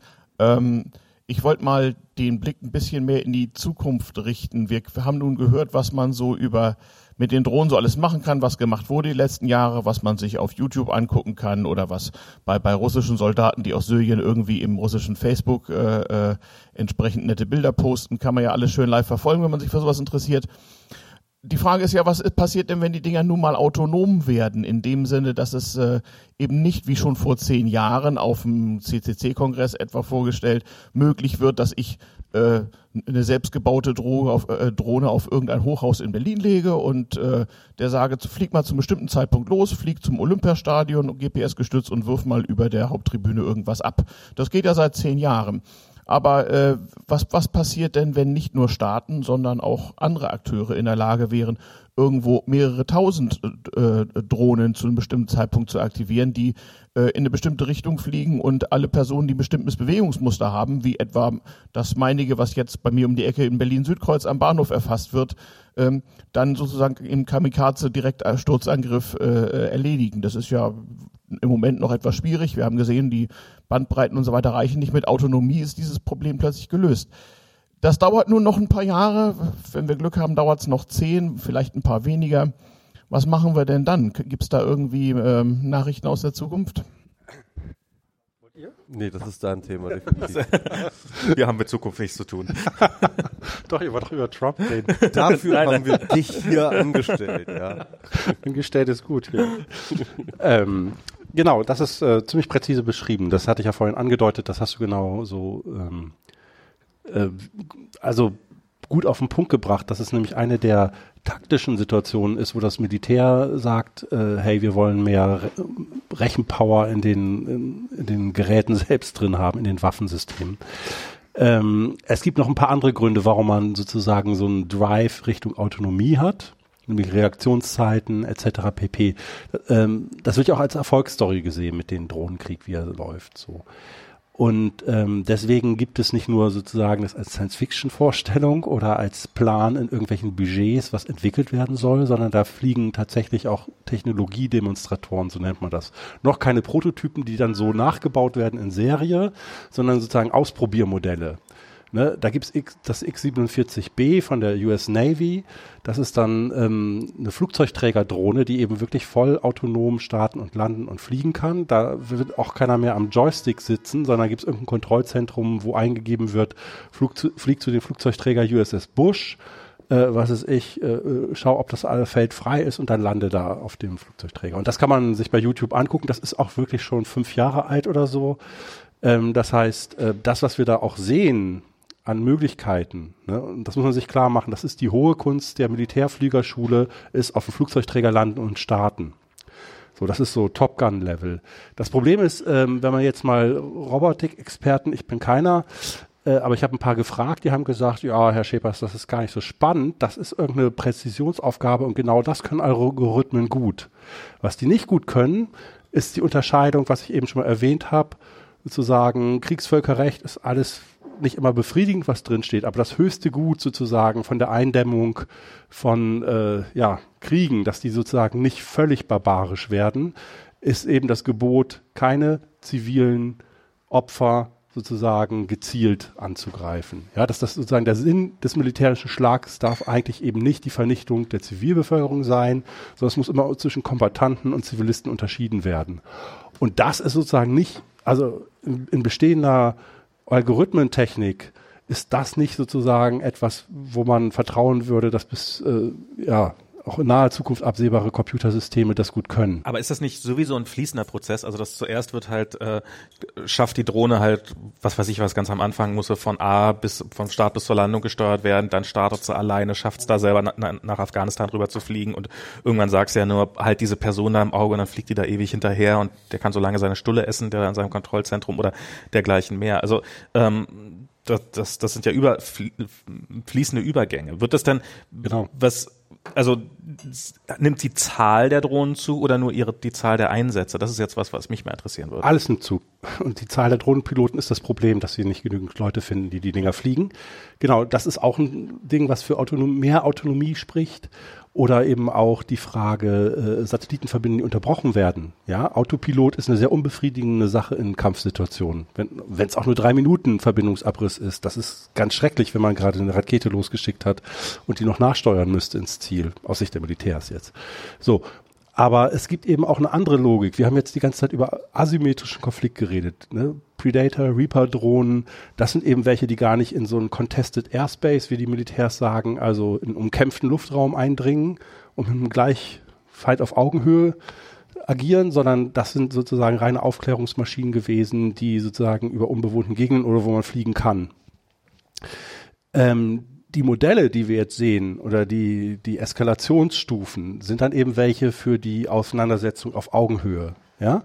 China braucht so eine Riesendrohne, also sie zeigen dann immer ab und zu so kleine Blickfensterchen, wo man nicht genau weiß, wie gut es ist, äh, ob das wirklich äh, nur so ein Mock-up ist oder ob das tatsächlich funktionsfähig ist. Die bauen so eine riesen Killerdrohne, die andere Drohnen abschießt, zum Beispiel. Ne, das, das, haben sie schon mal irgendwo rumfliegen lassen. So. Ähm, und alle äh, entwickelten Staaten, die ein eigenes Militär haben, haben eben Drohnenprogramme. Also mindestens 50 Staaten waren schon vor fünf Jahren, die da sozusagen da was entwickeln, kaufen und weiterentwickeln wollen. Und überall gibt es diesen Trend zu mehr Autonomie. Mhm. Am weitesten sind die Amerikaner, die haben sogar in ihren Rules of Engagement, das sind sozusagen das Grundgesetz, wie das Militär in Einsatzsituationen handelt, da haben die es sogar schon drinstehen. Die Tötungsentscheidung darf nicht durch Maschinen getroffen werden. Ganz vorbildlich, so wie man sich das wünscht. Ne? Also wir, wir halten sozusagen the man in the loop, heißt das da. Und also ne, das bleibt immer sozusagen im Entscheidungskreislauf gewährleistet. Ne? Ähm, aber die Formel, die man sozusagen fragen muss, ist, was ist eine bedeutungsvolle Kontrolle? Weil wenn man ja. sich so ein klassisches Windows-Pop-up vorstellt, ja, irgendwie. Kill now, yes, no. Ja, genau. Ich äh, habe 30. Allgemeine äh, Nutzungsbestimmungen, töten oder Enter anyway. Immer, immer auf Enter drücken. Das, äh, sonst Datenschutzerklärung. Ah nee, jetzt habe ich wieder jemanden getötet. nein, nein. Und genau, das, das wäre ja sozusagen auch noch die, die einzelne Situation. Wenn man jetzt sagt, man hat eine ganze Rotte von Drohnenabfangjägern, die schützt eine Grenze und dann kommt irgendwie 50 äh, äh, High, äh, was ist ich, Highspeed Stealth Drohnen angeflogen und machen da irgendwelche Manöver. Ja, und dann spuckt der Computer dem Kontrolleur aus äh, 95% Wahrscheinlichkeit, dass das sozusagen feindlicher Angriff ist. Abbrechen oder zurückschießen. Ja. Und dann, äh, wenn du dann wie gewohnt Enter drückst, ist nur noch die Frage, wo das Default liegt. Sozusagen, ja, welchen der, wo, der, wo ist das, genau, was ist denn da eigentlich sozusagen noch, äh, äh, was ist denn da jetzt der Vorteil oder, oder was ist das ethisch ähm, supremige, dass dieser Typ der auch ein Soldat ist, der im Endeffekt auch nichts anderes als sozusagen der verlängerte Arm eines Oberkommandos ist, ja, ähm, dass der jetzt sozusagen den Knopf drückt oder ob es ein Algorithmus drückt. Also ich, ich verstehe da ehrlich gesagt auch die, die Das ist was ganz Fundamentales unserer menschlichen Gesellschaft. Wenn ich einen Mensch habe, die machen Fehlentscheidungen, das wissen wir. Mhm. Deswegen gibt es ein Rechtssystem, so dass es sozusagen eine präventive Norm gibt. Das heißt, wenn du für dich fehlentscheidest, ne, da kann dir persönliche Konsequenz drohen. Ja. Ne? Und, und das implementiert sozusagen ein Wertesystem. So ist die Theorie. Das funktioniert absolut unbefriedigend. Das, das gebe ich dir sofort. Aber trotzdem, wenn du sozusagen eine Maschine hast, die jemanden tötet und du nicht hingehen kannst und sagst, das muss abgerechnet werden nach unserem Wertesystem, das geht dann nicht mehr. Wenn das die Entscheidung der Maschine war, dass du, was dein Sohn stirbt, ja, mhm. also ich bin Vater Ne, mhm. deswegen ist das ja, hochgehängt. Ne? So, und äh, es gibt noch nicht mal die theoretische Möglichkeit, dass man irgendwo hingehen kann, weil der, der Hersteller sagt. Aber das Ergebnis ist doch dasselbe. Nein, also das ist nicht dasselbe, weil äh, stell dir das vor. Ähm, sozusagen dein Sohn oder mein Sohn oder deiner, die werden getötet bei irgendeinem militärischen Manöver, obwohl das dann danach klar ist, das war kein Aufständischer, das war kein Kombatant und so weiter. So, und dann gehst du hin und sagst, wie kann das sein? Das kann doch eigentlich gar nicht sein. So, weil der hat doch gar nichts getan. Es gibt noch nicht mal einen Hinweis. Warum, warum sollte man auf den schießen? Ja, der hat ein, es ist ein sechsjähriges Kind mit einer Eistüte in der Hand. Und dann sagt der Hersteller, ja, also das ist ja auch überhaupt nicht der Gebrauch, den wir, für den wir die, die, den Killerroboter hergestellt haben. Dann sagt der Militär, das habe ich euch nicht angeordnet. Mhm. Ne? Der nächste Militär sagt, Ich es auch gibt nicht. einfach keine Verantwortlichkeit. Es gibt keine. Verantwortlichkeit Okay, ja. mehr. Mhm. Und, das passt nicht zu unserer Demokratie. Wenn das nicht abrechenbar ist, dass irgendjemand die Verantwortung hat. Selbst wenn man sagt, mit deinen Umständen, äh, du kannst nach Hause gehen oder zahl fünf Euro und dann ist es vorbei. Das, das, Zumindest hat man jemanden, okay, ja. hm. Ne, du, du haust sozusagen einen der Pfeiler des Rechtssystems weg, dass du am Ende sozusagen darüber reden könntest, sozusagen, hätte da nicht was anderes laufen können. Weil der Hersteller dann sagt, naja, also da ist das Ding nicht ordentlich eingesetzt worden. Da sagen die Militärs, nö, nö, wir haben das aber, ne, der hat halt hier Wache geschoben. Weil im Endeffekt kommen wir doch in das gleiche Dilemma, was äh, jetzt äh, selbstfahrende Autos angeht, oder? Ich meine, Okay, es ist verwandt, aber das ist natürlich viel dramatischer. Und ich glaube, ich meine, aber, aber das wird wahrscheinlich äh, ubiquitärer werden, das Problem, also durch, durch das automatische, äh, autonome ich Fahren. glaube, es ist sogar, ich sag mal, als moralisches Dilemma ist es vielleicht viel klarer, weil das sind immer so konstruierende, äh, konstruierte Situationen mit äh, äh, fahre ich rechts oder links über den Bürgersteig und äh, mit Trolley oder ohne und so weiter, ja. Die sind sehr theoretisch. Ne? Diese Tötungssituationen, das sind reelle Entscheidungen irgendwie, die sozusagen Jemanden jetzt schon zu töten, stattfinden. ja. ja. Aber gibt es denn tatsächlich Situationen, in denen der Einzelne zur Verantwortung gezogen wurde oder wird nicht meistens sowieso die Diskussion schon drei Ebenen übergef oh, drüber geführt, wenn sie geführt wird? Aber wenn du dich gegen den Drohnenkrieg engagieren willst, also Ja. es gibt ja viel, wofür man sich engagieren kann, muss man jetzt nicht, aber wenn man sagt, das finde ich schrecklich, so, dann sagen Leute, was kann ich machen? Dann kann man zum Beispiel hingehen, wir leben in Deutschland und sagen, wir haben eine Regierung, die haben wir gewählt, äh, die kann man zur Verantwortung ziehen, da kann man doofe Fragen stellen, also muss jetzt kann in solchen Pressekonferenzen so an? unterschiedlich Ja. sehen. Ne, aber dass mal nachgefragt wird, Ja, ja. dass da sozusagen politisch dann vielleicht was raus resultiert für einen Teil des Elektorats, die dann sagen, äh, das fand ich ja unbefriedigend, wie unsere Bundesregierung im Bereich Menschenrechte performt hat. Die unterstützen diesen Drohnenkrieg.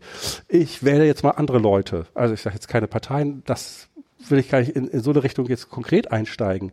Aber ähm, das ist doch sozusagen Teil des gesamten politischen Prozesses. Also ich sag mal, das Thema Drohnenkrieg ist offensichtlich nicht so hoch gehängt am Tag der Wahlentscheidung oder auch Atomkraftwerke. Man hat jahrelang die CDU gewählt, als sie noch nicht für einen Atomausstieg waren. Ne? Das ist polit das ist sozusagen am Ende schwieriger, wie so eine Wahlentscheidung zustande kommt. Aber das ist sozusagen ja der Grundgedanke des Systems, dass du irgendwie sozusagen abrechnest und dann nach deinen verschiedenen Werten und Neigungen und äh, Political Issues, die dir wichtig sind, abstimmst. Das ist sozusagen das Minimale. Oder dass es meinetwegen mal einen Untersuchungsausschuss gibt oder ein Gerichtsverfahren oder eine öffentliche Debatte, wo man sagt, das findet man eigentlich schwer unbefriedigend, da muss doch irgendwas geändert werden. Das hat manchmal ja mehr Wirkung als jetzt so ein Kreuz auf dem Wagenzettel, wenn man schafft, so eine politische Welle zu schaffen, wo alle drüber reden. So.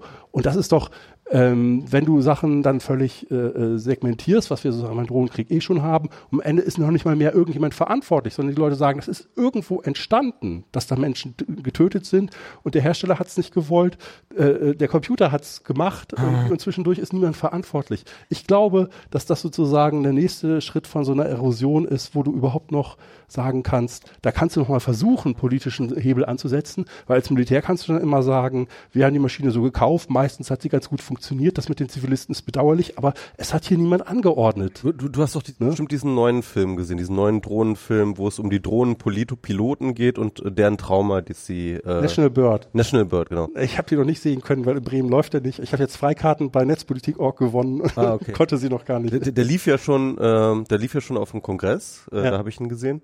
Ähm, aber im Endeffekt, ähm, äh, der thematisiert ja im Endeffekt tatsächlich äh, die menschlichen Schicksale hinter den, also Drohnenpiloten, aber auch hinter den Drohnenanalysten. Das sind ja halt tats tatsächlich teilweise auch Leute, die gar nicht äh, sozusagen die Dinger fliegen, sondern die im Endeffekt sozusagen die, die, die Überwachung auswerten. Also ein Großteil der Drohnen ist ja gar nicht mit Tötungsauftrag unterwegs, sondern die überwachen. Überwachen irgendwie Personen, überwachen Häuser, überwachen äh, Leute. Und, äh, äh, und, und da gibt es halt Leute, die sitzen wirklich Tag ein, Tag aus vor einem Monitor und äh, verfolgen Leute, ja. Jetzt geht er da lang, jetzt fährt, setzt er sich ins Auto, jetzt fährt er dahin und jetzt macht er, trifft er den, jetzt trifft er den. Im Endeffekt sitzen die da die ganze Zeit und beobachten diese Menschen. Könnte man Software Und, viel besser ähm, machen lassen. Ne? Könnte man Software viel besser machen lassen. Jein, ähm, also du brauchst da halt schon auch irgendwie so ein bisschen so ein Einschätzungsvermögen, äh, was so soziale Sachen angeht. Das ist schon ziemlich, äh, ziemlich äh, komplex. Und auf jeden Fall, ähm, diese Leute fangen dann an, eine ähm, tatsächlich so eine emotionale Relation zu diesen Menschen zu entwickeln. Weil ähm, ich glaube, das ist aber auch, auch bekannt, also ich glaube, das ging auch schon Stasi-Offizieren, so äh, Stasi-Leuten so, die, die irgendwie Leute überwachen, ähm, dass sie halt dann irgendwann tatsächlich so eine emotionale Bindung zu diesen Menschen hergebracht. Und irgendwann kriegen sie dann vielleicht tatsächlich diesen Befehl, ja, irgendwie den Killswitch zu betätigen. Oder aber zum Beispiel die Evidenzen dafür zus zusammenzustellen, warum dieser Typ jetzt halt in diesen Signature Strike irgendwie äh, äh, und so weiter und so fort. Und, und über deren Traumata und deren emotionale Belastung äh, handelt dieser Film und das ist äh, ganz spannend. Äh, und, und, und im Endeffekt, aber interessanterweise in die Debatte würde er jetzt interessanterweise auf die Seite ähm, äh, äh, argumentieren, das Ganze zu automatisieren, weil dann würden keine Leute mehr traumatisiert. Ja, aber ich finde das richtig. ähm, und das, das, also die Militärethik ist, ähm, das kann man heroisch und patriarchal äh, zurecht bezeichnen. Aber die Militärethik ist, dass du sozusagen die Last, Krieger zu sein, tragen musst, damit mhm. du das Recht hast zu töten. Ja. ja, das ist, das ist, hört sich schrecklich an.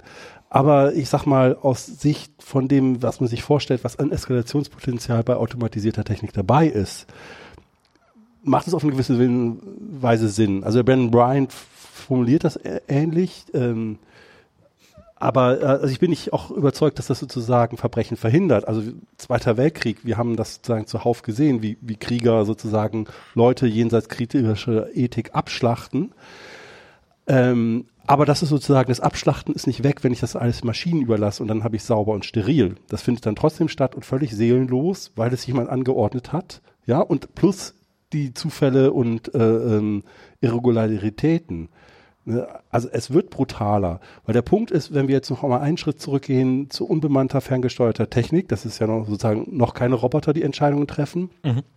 Das ist schon eine Eskalation. Ich habe das versucht ja ein bisschen darzustellen. Äh, ähm, dass man jetzt sozusagen eine Barbarisierung drin hat, dass man, aber das ist nicht von Maschinen gemacht, das ist mir schon klar.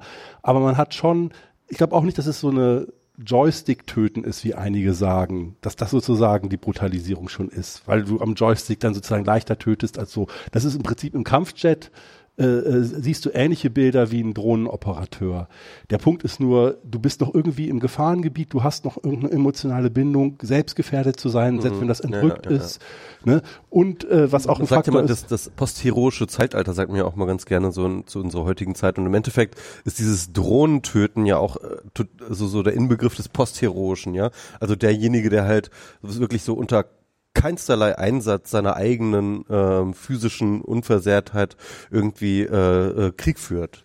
Und weißt du, was bei den Dschihadisten die mhm. Erzählung dazu ist, die dazu passt? Ja. Und das ist das nächste eskalative Moment. Man weiß das sozusagen von Leuten, die sagen, hey, die Amerikaner schicken schon nur noch, sie schicken gar keine Kämpfer mehr, sie schicken Maschinen. Lass uns noch 20 Amerikaner töten, dann ziehen die hier ab. Der Krieg mhm. ist vorbei.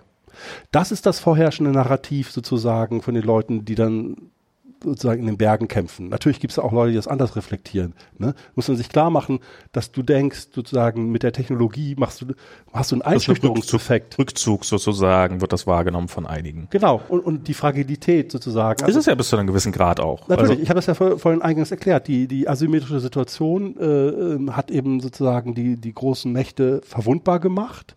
Und das wird in dem Moment reflektiert von den Aufständischen die dann sagen, lass uns nochmal nachsetzen. Aber sozusagen der, der Effekt, was auch Leute sich versprochen haben, wir haben hier so überlegene Maschinen, wir sind völlig unangreifbar geworden. Und das allein muss sozusagen Aufständische abschrecken. Nein, also wer sozusagen den Weg des Aufstandes geht, man muss gar nicht dschihadistischer Ideologie anhängen, aber der riskiert sein Leben im Kampf sozusagen gegen den Besatzer, Unterdrücker oder. Und hat eine heroische Erzählung auf jeden Fall. Genau. Und er, kann jetzt äh, Terminator 1 gucken und sich damit besser identifizieren, als die Amerikaner das noch können. Ne? Also also Terminator die, die Dschihadisten. Das würde ich verstehen, wenn ich einen von den Terminator-Teilen geguckt hätte. gesehen hätte. Nachholen.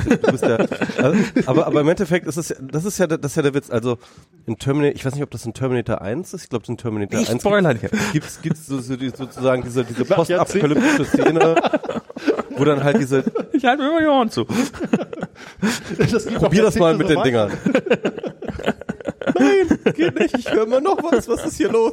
Nein. Also, alle Bescheid. Der junge Mann hat wirklich die Terminator-Filme nicht gesehen und redet hier. Das haben wir beim letzten das Podcast ist doch eine Qualifikation geklärt. hier. Das haben wir beim letzten Podcast schon geklärt. Aber auf jeden Fall gibt's ja diese Szenen, ne? also wie halt sozusagen diese Terminator, auch diese diese äh, eigentlich Drohnen, also so so so ähm, fliegende Dinger halt Menschen jagen, ne? Und das ist halt Skynet, das ist halt Menschenjagd. Ja. Und im Endeffekt, und das ist halt das, was ich mir immer dabei denke, ist halt, ich habe diese Filme immer mit so einem Horror gesehen, so irgendwie diese diese kalten, ferngesteuerten oder, oder, oder selbstgesteuerten Maschinen gegen die Menschheit. und jetzt bin ich sozusagen, jetzt bin ich sozusagen auf der Seite derer, für die jetzt diese Maschinen äh, Menschen jagen. Hm. Also äh, auf so eine Art, ja. Also ich Du so, lebst so, jedenfalls, du bist Teil des ich bin Systems. Teil dieses Systems, das jetzt sozusagen äh, Menschen, Maschinen auf Menschen ja, äh, Jagd schick, schickt, so, ja. Und es gibt dieses äh, Kicks Cassidy Comic, das ist auch schön aus, auf den Punkt bringt, kennt ihr, ne? Irgendwie, ähm, wo es halt äh, tatsächlich den Terminator 1 äh, Narrativ vergleicht mit äh, dem realen, also halt ne, irgendwie, oh, guck mal, da kommt irgendwie ähm, der Roboter, der uns töten wird. Schnell, komm mit mir. Und ähm, so, so, so, so ein bisschen aus diesem Narrativ heraus. Und ähm, und dann und dann sieht man nur noch so eine Explosion und äh, ne, und dann eine Predator-Drohne, die wegfliegt und man man merkt, okay, ähm, das, was sich der, die Leute damals in den 80er Jahren vorgestellt haben, wie das funktionieren würde, ja, ist eigentlich relativ naiv. Also warum soll man da irgendwie so eine sophisticated, menschenähnliche Maschine losschicken, um, Leu um Menschen zu, zu töten, wenn man einfach irgendwie ähm, so, ein, so ein Flugzeug eine Rakete draufschießen lassen kann? Aber das menschenähnliche Ding ist bei Terminator in der Erzählung ähm, der Infiltrator. Also diese, dieses Ausgangsmodell, was von Schwarzenegger Ja, gespielt genau. wird, der sozusagen als weil ja dann zeitweise die Rebellion doch relativ erfolgreich ist, genau die Ränge der Rebellion infiltrieren soll. Also das macht dann schon wieder Sinn, finde ja klar, das ist dann Toll, späteren traurig, Iterationsstufe. Ja. Ähm, äh, mein, mein, ich. Wir haben ihn gespoilert erfolgreich. Jetzt musst du es sehen. jetzt wäre natürlich so, so, du bist ja auch der, also das, das klingt ja, dieses ganze Drohnending klingt ja nicht so, als ob es jetzt äh, morgen weggehen würde. Also ähm, Nein, die sind gekommen, um zu bleiben. die sind gekommen, um zu bleiben, ganz offensichtlich. Die bieten für die, die sie einsetzen, unfassbar viele Vorteile, zumindest auf den ersten Blick. Und man muss ja auch mal sagen, da hängt ja auch immer so eine Maschinerie mit dran. Es ist ja nicht das, wie du eben sagtest, die haben ja nicht irgendwann die Liste abgearbeitet und dann sagen sie, alles klar, wir gehen jetzt wieder nach Hause, sondern dann wird halt eine neue Liste gemacht. Was könnte man denn machen, um, also was würde denn, wäre denn aus deiner Sicht notwendig, um das wenigstens ein bisschen humaner, menschenrechtlicher, was auch immer zu machen? Und ähm, Ja. also was könnte man denn da tun? Gute Frage. Also ich glaube, dass das ist eine oder erstmal einen Schritt zurück. Ich habe das schon bei Vorträgen gehabt, dass Leute dann sagen, muss man alles verbieten. Und das ist natürlich Quatsch, weil die Drohnentechnologie, ich habe es ja vorhin erwähnt, sie ist 120 Jahre alt als Grundgedanke, ja. Sie ist in the wild. Also man kann Drohnen im Spielzeugladen kaufen und genau das hat zum Beispiel ISIS ganz früh getan, um Gefechtsfeldaufklärung zu machen.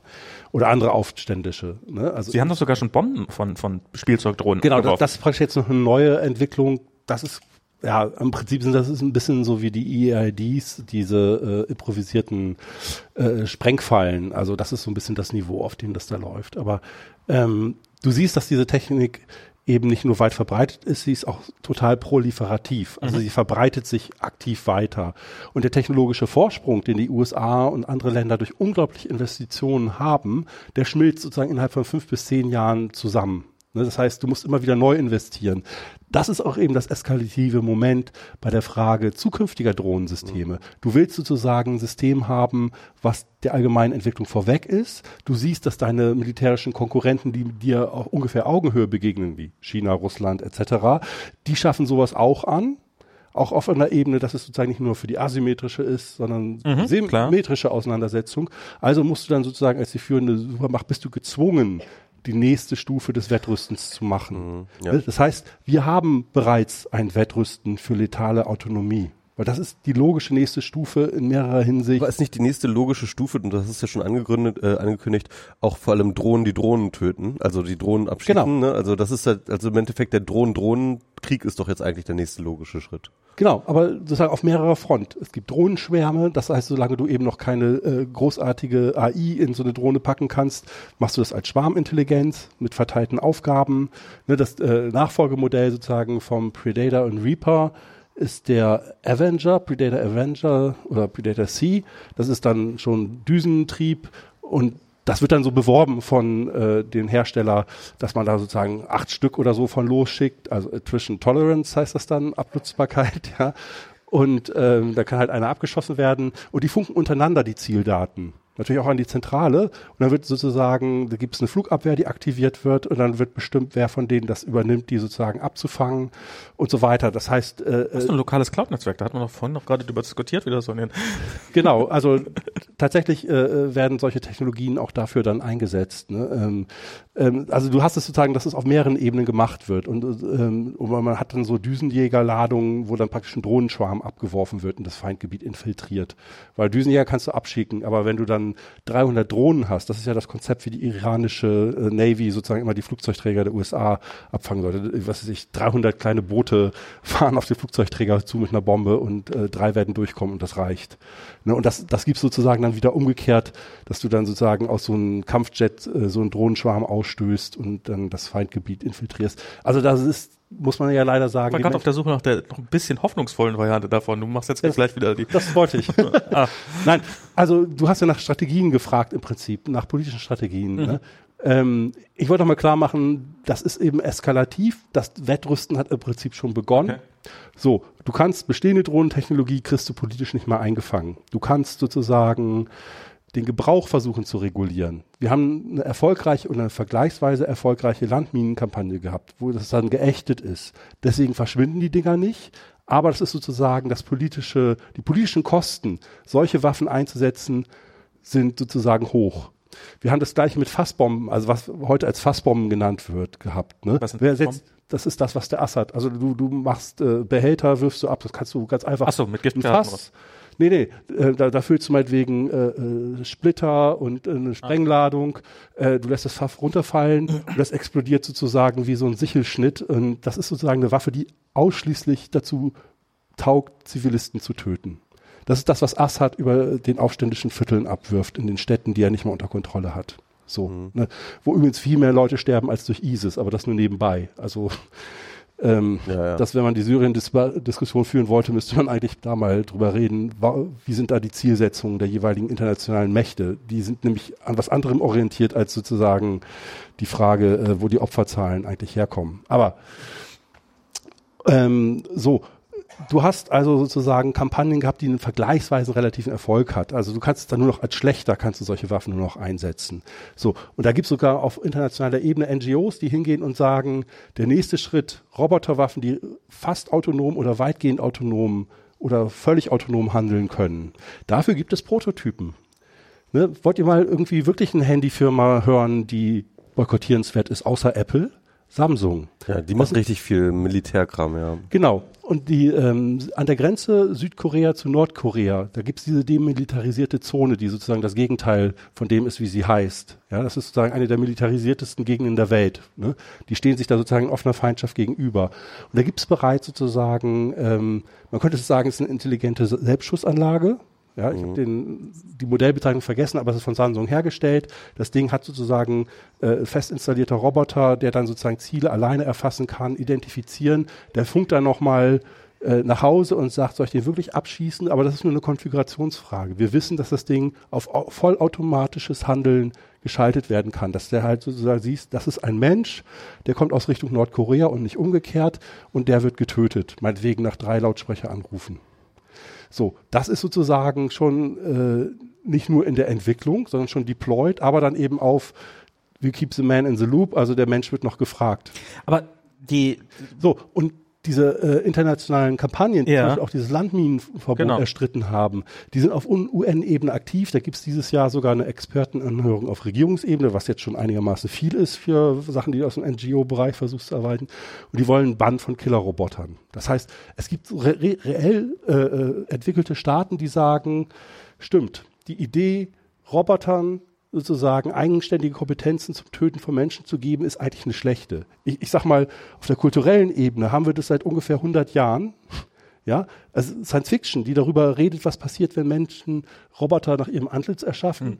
und die dann auch noch bewaffnen. Die gibt es schon unglaublich lange. Das heißt, diese Idee, dass das zu einem grundsätzlichen Konflikt führt, die, die ist einfach, glaube ich, kulturell relativ augenfällig. Dass man da sozusagen einen ganz grundsätzlichen Konflikt reinschlittert. Und deswegen hat es auch einen gewissen Erfolg, diese Kampagne, darüber zu reden, ob es einen Bann für Killerroboter geben kann. Aber die spannende Frage wird dann die Implementierung sein, weil wie verifiziert man das? Ne, mir hat ein ehemaliger äh, äh, Chemiewaffenkontrolleur gesagt, ja, tolle Idee, Norbert. Wenn ich früher in den Hangar gegangen bin, dann habe ich mein Testteam dabei gehabt und äh, wir hatten alle so Koffer und dann können wir da gucken, was in den Kanistern drin ist. Und meistens ist es einigermaßen präzise, dass du das rausfindest. Und dann gehst du in den Hangar und da steht dann irgendwie so eine Superdrohne. Und dann schließt du deinen Laptop an und dann sagte der, äh, das Diagnoseprogramm sagt, die Drohne hat gesagt, sie ist nicht intelligent und sie kann nicht selbstständig Leute töten. Voll überzeugend. Ja, total, aber, auf jeden aber, Fall. Aber nochmal ganz davon abgesehen, so Wer würde das nicht glauben? ist, ist denn nicht, ist denn nicht auch die Drohne quasi die Antwort auf die Landmine? Weil eigentlich kann man ja so eine Landmine auch als äh, extrem dummen Roboter sehen, der jeden tötet. Und dann, und das ist ja auch eines der Argumente gegen Landminen, die, die liegen da auf Jahrzehnte. Kinder, die noch nicht mal geboren waren, als, äh, als der Konflikt schon lange beendet waren, äh, treten drauf und sterben trotzdem. Und da kann man doch eigentlich argumentieren, so eine Drohne, die zumindest am Anfang, hey, wir fliegen rein, töten genau diese eine Person, wir wissen genau, um wen es geht, ist doch eigentlich so eine, ist doch dieses, diese, diese Idee davon, dass es sehr präzise ist. Und ähm, das, wie, wie entschärft man das argumentativ? Also dass das so ausgeartet ist. Aber eine und Drohne ist gesteuert und eine Mine ist, liegt einfach drin und Eben. tötet völlig undifferenziert. Eben. Aber die, die Drohne ist ja nicht die Antwort auf die Mine. Aber es ist doch das eine ist differenzierte Töte, das andere Genau. ist nicht Ja, differenziert. die Drohne ist die Antwort, dass du eine unbemannte Technologie hast. Also Minen sind immer unbemannt und die kannst du dann auch intelligenter machen. Sowas gibt's eben als Unterwasser-UAVs und Roboter gibt's es schon. Ne? Das kannst du immer intelligenter machen. Aber die Drohne kommt ja daher, dass du ein bemanntes System hattest, wo sozusagen das Leben eines Soldaten, einer Soldatin noch auf dem Spiel steht und du nimmst den Faktor Mensch raus und veränderst dadurch die Situation qualitativ, weil Aber- du dann auch an, an, Einsätze anordnen kannst, die sonst kein Menschenleben kosten. Das Legen von Minen kann natürlich schiefgehen, aber der Normalfall ist, dass die sozusagen minenauslegende Staaten da keine Verluste mit haben. aber eben in einer, in, im, im Westen, in dem wir jetzt leben, in dem es hoffentlich eine relativ freie Presse gibt, etc. pp., die darüber berichtet, ähm, ist es, glaube ich, schon zu einer militärischen Strategie geworden, dass man immer bei militärischen Einsätzen mit einkalkuliert, wir können, wir dürfen nicht zu viele Zivilisten äh, opfern, weil das würde uns politisch kosten. Es sei denn, es guckt keiner hin. Es sei denn, es guckt keiner hin, natürlich. Ähm, also ich will um Himmels Willen nicht sagen, dass dieses Mittel perfekt oder auch nur ansatzweise gut wäre, aber es ist zumindest, ähm, glaube ich, dass es in der Motivation der Militärs auch ist, sozusagen, naja, wenn, wenn wir eine, äh, wenn wir eine Angriffsform haben, die weniger Zivilisten das Leben kostet, dann ist das zumindest kein Nachteil. Genau. Und ähm, also zu, was, was ich sagen will, die Drohne ist ja, könnte man ja eigentlich als Versuch verstehen, ähm, die, die, diese Tötung oder diese, diese Angriffe gezielter zu machen und ähm, man könnte als Antwort auf dieses Droh Drohnendilemma, in dem wir uns befinden, auch sagen, wir brauchen einfach bessere Drohnen. Du kannst so argumentieren, aber die Drohne ist ja nicht der Einsatz, der Ersatz fürs Flächenbombardement. Das ist wieder das Äpfel-Birnen-Problem. Sondern die Drohne ist der Ersatz dafür, dass ich ein Special Forces System, äh, äh, Team irgendwo hinschicke, wo irgendjemand mit so einer Manpad, also so einem schultergestützten Raketchen steht, äh, äh, was er über irgendwelche Connections heute auch irgendwo auf dem Weltmarkt kaufen kann, ja, und den teuersten Hightech-Hubschrauber mit den best ausgebildeten Special Forces einfach doch mal eben so wegpustest. Klar. Und zwar gewohnheitsmäßig und nicht ausnahmemäßig. Mhm. Das, die Drohnen sind, die bewaffneten Drohnen sind die Antwort da drauf und nicht auf ähm, shall we carpet bond them or not. Also du meinst sozusagen, die Landmine findet trotzdem noch statt. Die findet unabhängig davon statt. Ähm, Und zwar eben als ein Robotersystem, was sozusagen den Mineneinsatz noch perfider macht. Ähm, wir hatten gerade in Bremen diese Undersea Defense Technology, das ist so die riesen Militärmesse für Unterseetechnologien. Und was die da vorstellen, das sind natürlich die, ähm, die Unterwassersysteme, die immer intelligenter werden, die zum Beispiel so funktionieren, dass du dann eben jahrelang vorher, was ein riesiges Risiko war, eine Verminung, ähm, die du sozusagen auf Voraus machst, das ist auch irgendwie eigentlich völkerrechtlich geht gar nicht, ne, wenn du das außerhalb von klar definierten Konflikten machst. Ähm, die Systeme sind natürlich viel weniger für uns beobachtbar, da weiß ich viel weniger drüber als über Luftdrohnen. Ne? Aber es gibt eben schon solche Dinge, das kann man bei der DARPA nachlesen, auch wieder, ist fünf Jahre alt, also äh, Technik ist jetzt noch weiter vorgeschritten. Die werden ins Wasser geworfen, ja, und die können dann äh, sozusagen durch bestimmte Ereignisse aktiviert werden. Zum Beispiel amerikanische Fregatte fährt in drei Kilometer Entfernung vorbei, dann poppen die auf und Vorräte kommen raus. Es kann aber auch sein, dass sozusagen in der Luft irgendwie in 10 Kilometer Höhe ein Flieger lang fliegt. Da ist gut die Funkkommunikation das Problem, die zu erreichen, wenn die zu tief sind. Ja, aber äh, das geht eben auch mit so hauchdünnen Drähten, wird jetzt schon mit U-Booten so gemacht. Äh, und da werden die aktiviert und sind plötzlich Minengürtel, wo niemand geahnt hat, dass der vor zehn Jahren ausgelegt wurde und der sich dann vielleicht auch noch autonom bewegt, je nach Messdaten. Das heißt, diese äh, Automatisierung macht diese Systeme viel tödlicher, viel perfider ja, bis hin zu diesen nanogroßen äh, Drohnensystemen oder äh, Nanotechnik kombiniert mit äh, Robotertechnik heißt eben, dass du sie zunehmend eben auch im militärisch-geheimdienstlichen Bereich kleine Drohnen haben willst, die, die meinetwegen auf der Wand hocken, für dich nicht sichtbar sind, die weil sie mit Adhäsion der Tage lang ohne Energieeinsatz hängen können, monatelang, jahrelang. Und wenn du dann als Oppositioneller zu äh, garstig wirst, kommt das Ding mit so einer Insektionsnadel und schaltet dich aus. So. Das ist, dafür gibt's Prototypen. Das ist jetzt nicht von mir erfunden. Okay. Ne? Also, mhm. das ist sozusagen die Mine der Zukunft und die wird sozusagen noch hinterhältiger. Aber immerhin präzise. Ich, ich würde noch mal ganz kurz. Ähm, Aber wenn ja, die dann ja, genau. in riesigen Schwärmen ausgeworfen ja. wird über Stadtteilen, wo sozusagen die Rebellen aktiv sind, ja, und wenn die Rebellen zu stark werden, machst du einen Schalter und die töten sozusagen jeden Zweiten, einfach um die Widerstandsbewegung klappseiten. Das sind Horrorszenarien, okay. Aber undiskriminiertes Töten haben wir jetzt schon. Das ist eben nicht ausgeschlossen. Wie, du hast mir, sorry, ja. du hattest ja gefragt, was man machen kann. Also ich mhm. glaube, du kannst versuchen, auf einer Ebene mit den Killerrobotern, dass du sagst, so eine Kampagne muss unterstützt werden. Man muss sozusagen die Hochtechnologie, wo versucht wird, da sozusagen das neu, immer die neuesten letalen Systeme, da muss man sozusagen Bremsen einziehen, bevor diese Systeme deployed sind, also sozusagen verteilt und ansatzfähig. Ähm, was den bestehenden Drohnenkrieg angeht, also es geht zwar eher um die politische Ebene, gar nicht, ob man mit Drohnen bewaffnet oder nicht. Ich glaube, das holt man nicht mehr zurück, dass es passiert. Man muss darüber reden, was dieser Antiterrorkrieg eigentlich ist, ja, und den eindämmen. Ne? Also die Kampagne müsste eigentlich sein, ähm, das wird natürlich immer schwieriger jetzt mit einem Präsidenten wie Trump, ja. Aber die Kampagne müsste eigentlich. Ja noch nicht erwähnt. Stimmt, wir haben, wir haben einen, einen, einen Trump-losen Podcast gemacht. Ne? Aber nur um das eben zu Ende zu bringen, dann gerne oder nochmal Publikumsfragen. Ähm, der Punkt muss doch sein zu sagen, äh, dieser Antiterrorkrieg muss in der Form beendet werden. Ne? Diese Eskalation sozusagen zwischen den Westen und arabischen, muslimischen Ländern. Ja? Diese Entgrenzung sozusagen von Tötungsaktionen. Ja, also sozusagen diese barbarischen Momente, die drin liegen, dass es sozusagen klar ist, das setzt man nicht als Gesamtkampagne sofort, die weltweit überall unterschiedslos geführt wird, sondern ähm, es muss internationale Vereinbarungen geben, was man in Syrien macht, was man in Irak macht, sozusagen auf Kooperationsebene.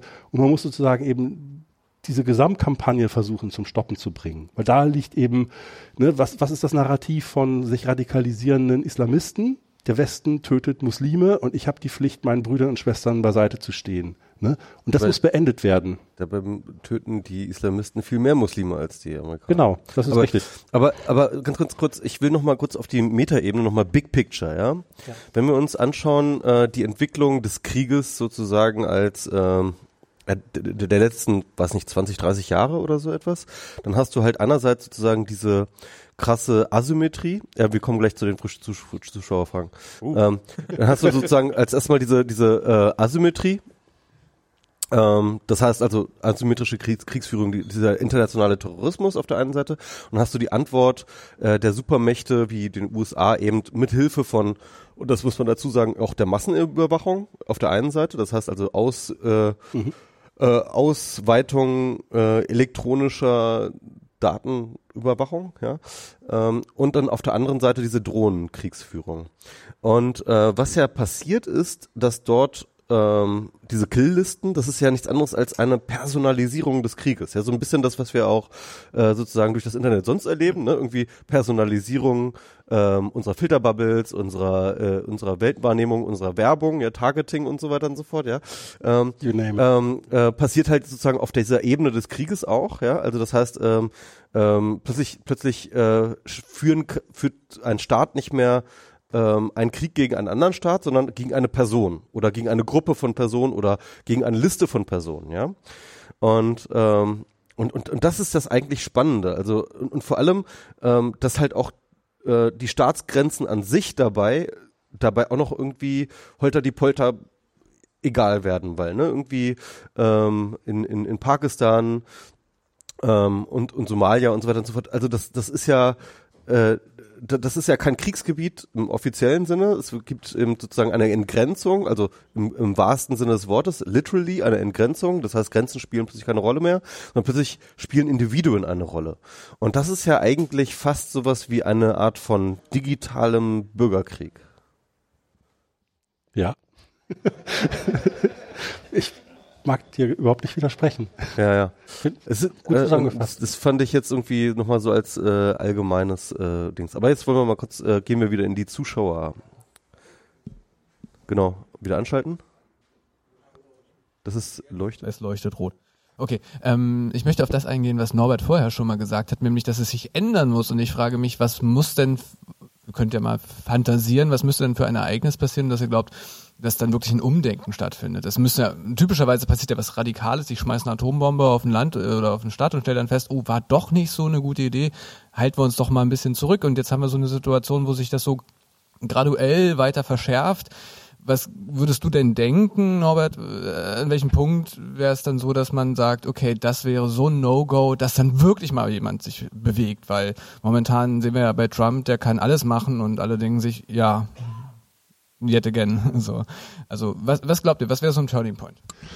Naja, andersrum gesagt, was Trump alles machen kann, das, äh, das entscheidet sich immer wieder neu. Also ich, ich glaube, ähm, diese Hoffnung auf ein frühes Impeachment ist ein bisschen Wunschdenken einerseits, auf der anderen Seite, äh, dass er sich jetzt so mit den konservativen Apparaten zum Teil anlegt, Comey und so weiter. Das sind eher Leute, die sozusagen über viele Memo schreiben und langsame Prozeduren an grünen Tischen ihre Rache äh, nehmen, aber es sind unbedingt auch nicht Leute, die, die ein System einreißen. Ne? Also auch der Müller, dem da sozusagen, dieser Sonderermittler jetzt. Ne? Ähm, ich glaube eher, dass es tatsächlich so Events sind, wo Leute sagen, das bitte nicht mehr in meinem Namen. Dass es irgendwann zu schlimm wird in der Summe oder durch noch Tropfen zu viel ins Fass. Und was das dann jeweils ist, ich meine, das guckt euch die Geschichte der letzten 60 Jahre an das ist eben sehr vielfältig. Also es gab eigentlich schon mal einen Konsens gegen Atomkraft, aber die Leute wählen weiter CDU. Das Beispiel hatten wir schon. Ähm, und Fukushima war jetzt nicht das erste Reaktorunglück. Also man, eigentlich hätte man meinen können, Tschernobyl reicht, aber vielleicht war dafür der Kalte Krieg einfach das Hemmnis. Und jetzt ist sozusagen die CDU auch ein bisschen gegen Atomkraft. Und irgendwie macht man das jetzt, wenn auch mit Bremspedal. So, das ist dann vielleicht unbefriedigend, aber man merkt, irgendwie geht es nicht. Oder mit dem Klimawandel. So, das ist dann ein langer Prozess, ja, irgendwie. Und es ist immer noch un unbefriedigend und unzureichend. Äh, in diesen ganzen Klimawandel-Rettungsaktionen steckt immer eine potenzielle globale Ungerechtigkeit drin, ja, dass sozusagen die Zeche irgendwie die Entwicklungsländer und Schwellenländer zahlen und der Westen sozusagen unproportional wenig die Möglichkeit dazu drin, ja, auch wenn es da sozusagen Kämpfe gegen gibt. Was kann das beim Drohnenkrieg sein? Ich hatte ja gehofft, sozusagen vor Ende der Obama-Präsidentschaft, das war auch für mich die Motivation, da viele Vorträge zu machen, darüber aufzuklären.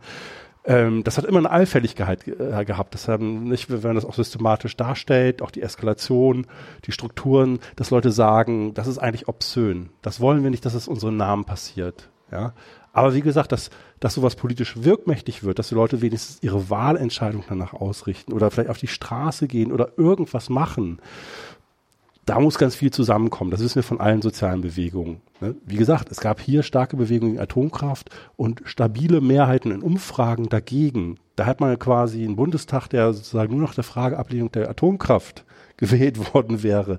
Da hätte man sozusagen vor 10, 15 Jahren äh, äh, dann so eine Koalition Linkspartei Grüne oder so gehabt, ja. ähm, ist nicht passiert. Also so, das ist eben komplexer, so ein Entscheidungsprozess. Ne? Und ja, da reden wir nur über Wahlen. Das, sozusagen, was machst du im Alltag, wenn du dich engagierst? An welcher Stelle tust du das? Wo kämpfst du gegen? Wo tust du aber dann doch wieder meinetwegen bestehende Strukturen unterstützen? Und was kann das bei diesen Kriegsgeschichten? Ist es immer so, ist es weit weg gewesen. So, die Idee, dass jetzt der Terror durch ISIS das hier näher ranträgt, funktioniert natürlich auch nicht, weil das eben da ganz viel Angstpolitik passiert. Das ist auch nicht neu. Also hier Freiheit statt Angst hat genau darauf basiert, irgendwie, dass man eine Politik, die auf Angst vor Terror Absage erteilen will. Und da ging es sozusagen nur um Überwachung in Anführungszeichen. Da hat man sozusagen das noch gar nicht begriffen gehabt, in welchem Maße die Überwachung sozusagen die Tötung von Menschenleben dient. Das ist ja sowieso nochmal so eine eigene Frage. Was tut man eigentlich gegen den islamistischen Terror? Ja. Also ich meine, ja, können wir, also ich meine, wir haben noch eine, wir haben noch zehn Minuten. Können wir noch mal die Frage nach dem Leben, den, den Sinn des Lebens beantworten, bevor wir zu diesen komplexen Themen kommen. Ja. Aber nur ein Satz noch. Ich glaube, soziale Bewegungen, ne, wo, wo sich verschiedene politische Kräfte äh, verbünden, das ist ne, das ist sozusagen eine Bedingung, dass es äh, was erreicht. Und da sind, kommen dann Zufälle zusammen letztendlich. Ich glaube, das ist so eine Allmachtsfantasie natürlich auch von, von Linken oder anderen. Äh, äh, man macht da Kaderarbeit und organisiert das. Und das ist tatsächlich ein Faktor, der vielleicht wichtig ist, wenn was passiert, so Proteste, dass da auch Leute sind mit politischer Erfahrung und das voranhelfen. Aber es sind immer auch ähm, Zufälle, die da zusammenkommen. Und manchmal ist es dann eben so, dass dann die Leute wirklich die Schnauze voll haben und sagen, basta, an der Stelle nicht weiter. Ja, alles andere finde ich jetzt zu prophetisch. Und tatsächlich haben wir mehrere spektakuläre Ereignisse gehabt, wo ich dachte, wow, wir haben Leaker gehabt, die den Drohnenkrieg enthüllt haben, aber es ist ne, wir haben Hochzeitsgesellschaften gehabt, die spektakulär weggebombt werden. Ja, also sozusagen biggest fail ever, einfach weil ein paar Leute Freudenschüsse abgegeben haben, steuern die ihre Drohne hin und annihilieren sozusagen das Leben von 50 Menschen, die sozusagen eine Heirat feiern. Es ist Wahnsinn eigentlich, wenn man das so betrachtet, aber das war alles nicht hinreichend, ähm, sozusagen so einen großen Stopp hinzubekommen. Schon so, dass es einen unglaublichen Legitimationsdruck für Obama gab, auch aus seinem Selbstverständnis raus, das Ganze zu ordnen und so, ne, hatten wir vorhin, ähm, wo dann eben ganz zum Schluss nochmal mehr Opferzahlen zugegeben wurden und so weiter. Aber wir haben eben auch gesehen, dass ein oberstes Bestreben zum Ende seiner Präsidentschaftszeit tatsächlich war, den Laden geordnet zu übergeben. Ja, und auch noch, nicht ein Wort zu negativ über seinen Nachfolger zu sagen, so nach dem Motto, der Bush war fair zu mir, jetzt bin ich fair zu Trump. Das ist das, was dann geblieben ist. Und das ist natürlich ein bisschen enttäuschend. Und dann hat er vielleicht noch, ja, genau, da hat er noch Chelsea Manning äh, äh begnadet, aber alle anderen Whistleblower nicht. So, das ist, das ist dünn sozusagen, um nochmal so einen Stempel zu setzen als Fanal. Und jetzt sehen wir, wie viel, was dann tatsächlich an Errungenschaften da ist, wegge weggeräumt wird. Und das lässt jetzt erstmal wenig Platz für, für Hoffnung. Das heißt, mit anderen Worten, du würdest eher eine negative Bilanz ziehen? Ja, vorsichtig. Also das ist immer doof, mit Pessimismus zu hausieren. Ich glaube ja eben, dass äh, äh natürlich sowas wie, wie Trump als so ein System des Wahnsinns, also wo du offen rechtsradikale Strömungen, völkische Strömungen, äh, äh das ist eben ein ganzes Pandemonium, muss man wirklich sagen, von, von rechten Strömungen, die da zusammenkommen. Und sowas ruft natürlich Gegenkräfte auf den Plan. Und ich meine, ich, wenn wir so eine Situation hätten, die AfD ist Regierungspartei, sozusagen meinetwegen mit der CDU zusammen oder so, ja, und äh, ich weiß nicht, ob wir so viele Leute auf die Straße oder auf die Flughäfen bekämen, wie das in den USA passiert ist. Das ist ein riesiges Hoffnungssignal. Also wenn man sagt, ich meine, Massenban, ne, wisst ihr vielleicht noch, da sind die Leute in, landesweit in allen Flughäfen, die haben die praktisch besetzt, ja, und versuchen die Leute da aus, aus dieser äh, Haft da zum Teil rauszuholen. Ne? Und also das äh, war wirklich beeindruckend, fand ich. Das, äh, ja. ne, und das äh, nebenbei gemerkt, Irakkrieg, das waren vorher die größten Demonstrationen weltweit, Antikriegsdemonstrationen gegeben hat. Die haben in den USA stattgefunden, nicht in Europa. Ne, das ist nur eben so, das politische System ist da und noch undurchlässiger als hier. Äh, äh, ne, man hat darüber gehört, wenn man in den USA sich dafür interessiert, äh, wie viele Millionen da auf die Straße gegangen sind. Es waren eben deutlich mehr als in Europa, aber es ist eben auch nicht vom nachhaltigen Effekt gewesen, in dem Sinne, der Krieg wurde verhindert. Aber du hast das T-Wort gerade schon angesprochen. Wenn wir ganz kurz noch mal irgendwie. Ach, war noch eine Frage? Wer, ah, sorry. Hast du noch wer? Ähm, ja, ich hätte nur die Anmerkung, ähm, dass er ihn ich sagte, ich habe nur die Anmerkung, dass er ihn, äh, dass er Chelsea eben nicht begnadigt hat. Er hat sie nur vorzeitig freigelassen. Stimmt. Sie ist weiter vorbestraft. Und das ist für mich ein semantisch sehr, sehr großer Unterschied. Ja. Setz mal dein Headset wieder auf. Du bist in einem Podcast. Ja. so Befehl. Und setz dich mal ein bisschen ordentlich hin. Ja. Bisschen was? Ein bisschen ordentlich hinsetzen? Ich sagen, nein, nein, wurde mir gerade gesagt von Du kannst dich hinsetzen, wie du willst. Da, äh, da ist der größte Flezer vor dem Herrn hier. Solange man dich dabei hört, ist das alles in Ordnung. Ähm, was, was ich, äh, was ich, äh, weißt du irgendwas sozusagen, wie es jetzt damit weitergeht, wie Trump der Themen ja tendenziell sehr emotional angeht und ich glaube jetzt mit moderner Technologie jetzt eher auf Kriegsfuß steht. Ähm, ist das für den wichtig? Also führt er es einfach fort, weil es, weil, weil, weil es ist halt da oder äh, weißt du da irgendwas oder ist das? Ja, also es gibt einen Anstieg von ähm, Operationen, aber eben nicht nur Drohnenoperationen, sondern auch Special Forces Einsätze, der ist massiv oder auch eben Luftbombardement. Schläge, ja. Hab ich auch Also gelesen. zwar eben als Gesamtsetting massiv Mhm. zugenommen. Ähm, Also so viel ähm, seit der Präsidentschaft äh, äh, Trumps so viel wie im ganzen letzten Jahr. Und das ist sozusagen absolut signifikant. Also das ist sozusagen die Horrorshow. Was Trump auch gemacht hat auf einer anderen Ebene ganz früh ist, die militärische Gewalt wieder stärker auf die, die Regionalkommandeure zu verteilen. Ne, also Afrikom, Eukom und so weiter. Ähm, ne, die sozusagen immer für ein Kriegstheater, wie die Militärs das nennen, zuständig sind. Ähm, so, da hat er im Prinzip ein bisschen die Transition von Bush zu Obama in Teilen auch wieder sozusagen aufgehoben. Hat er sich bestimmt auch beliebt gemacht bei den entsprechenden Generälen. Ich glaube, da gibt es unterschiedliche Logiken. Okay. Die sehen das nicht so unisono, aber ähm, wir sehen der Verteidigungsminister, der Mattis, der sozusagen als die Trump-Nominierung noch irgendwo nicht eingetütet war, da gab es ja sozusagen viele Republikaner, die wirklich sagten, meine Güte, diesen Zug können wir nicht mitmachen.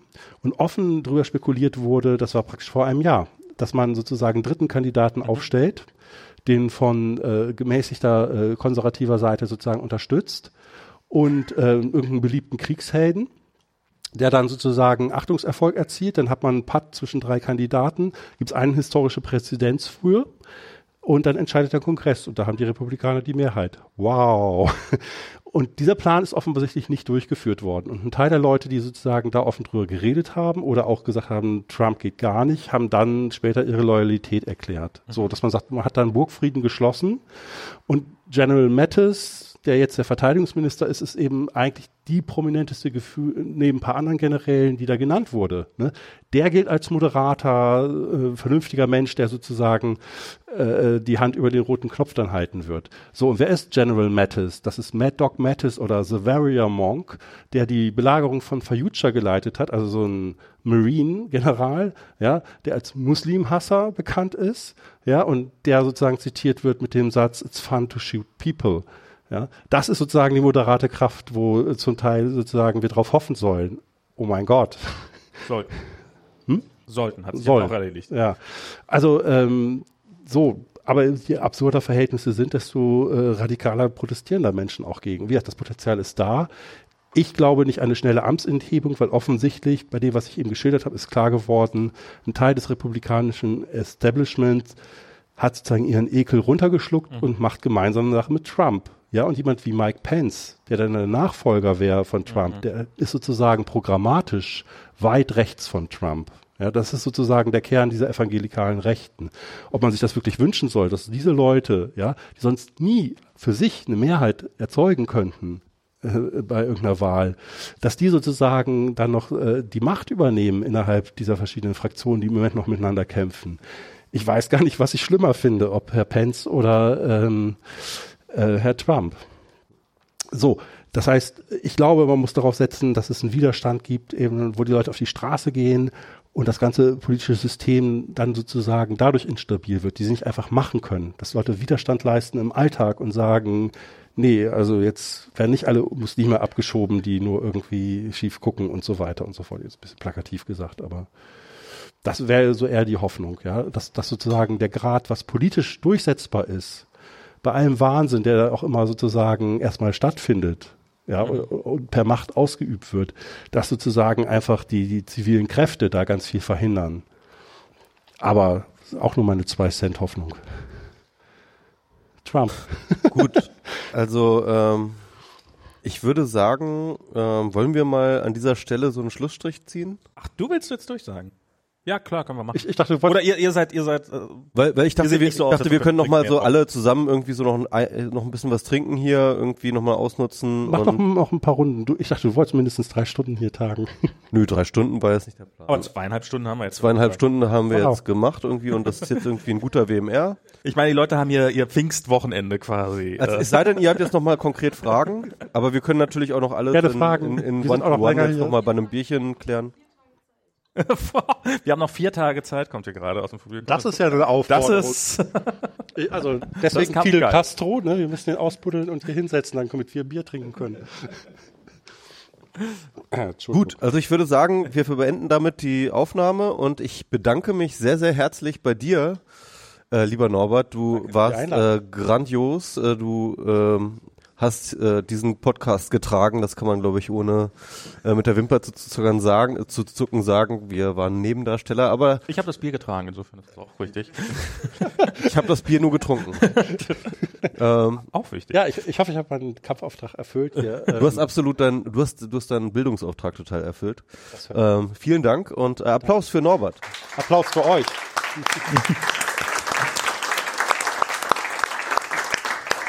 Ja, und so. das nächste Mal wieder mit einer regulären Folge, ne? Genau, das nächste Mal bin ich dann wieder in Kalifornien äh, und Michi hier und äh, Genau, Max ist jetzt wieder nächste Woche äh, Nächste Woche geht's zurück. Wieder. Ende genau. nächster Woche habe ich schon wieder Gäste bei Facebook.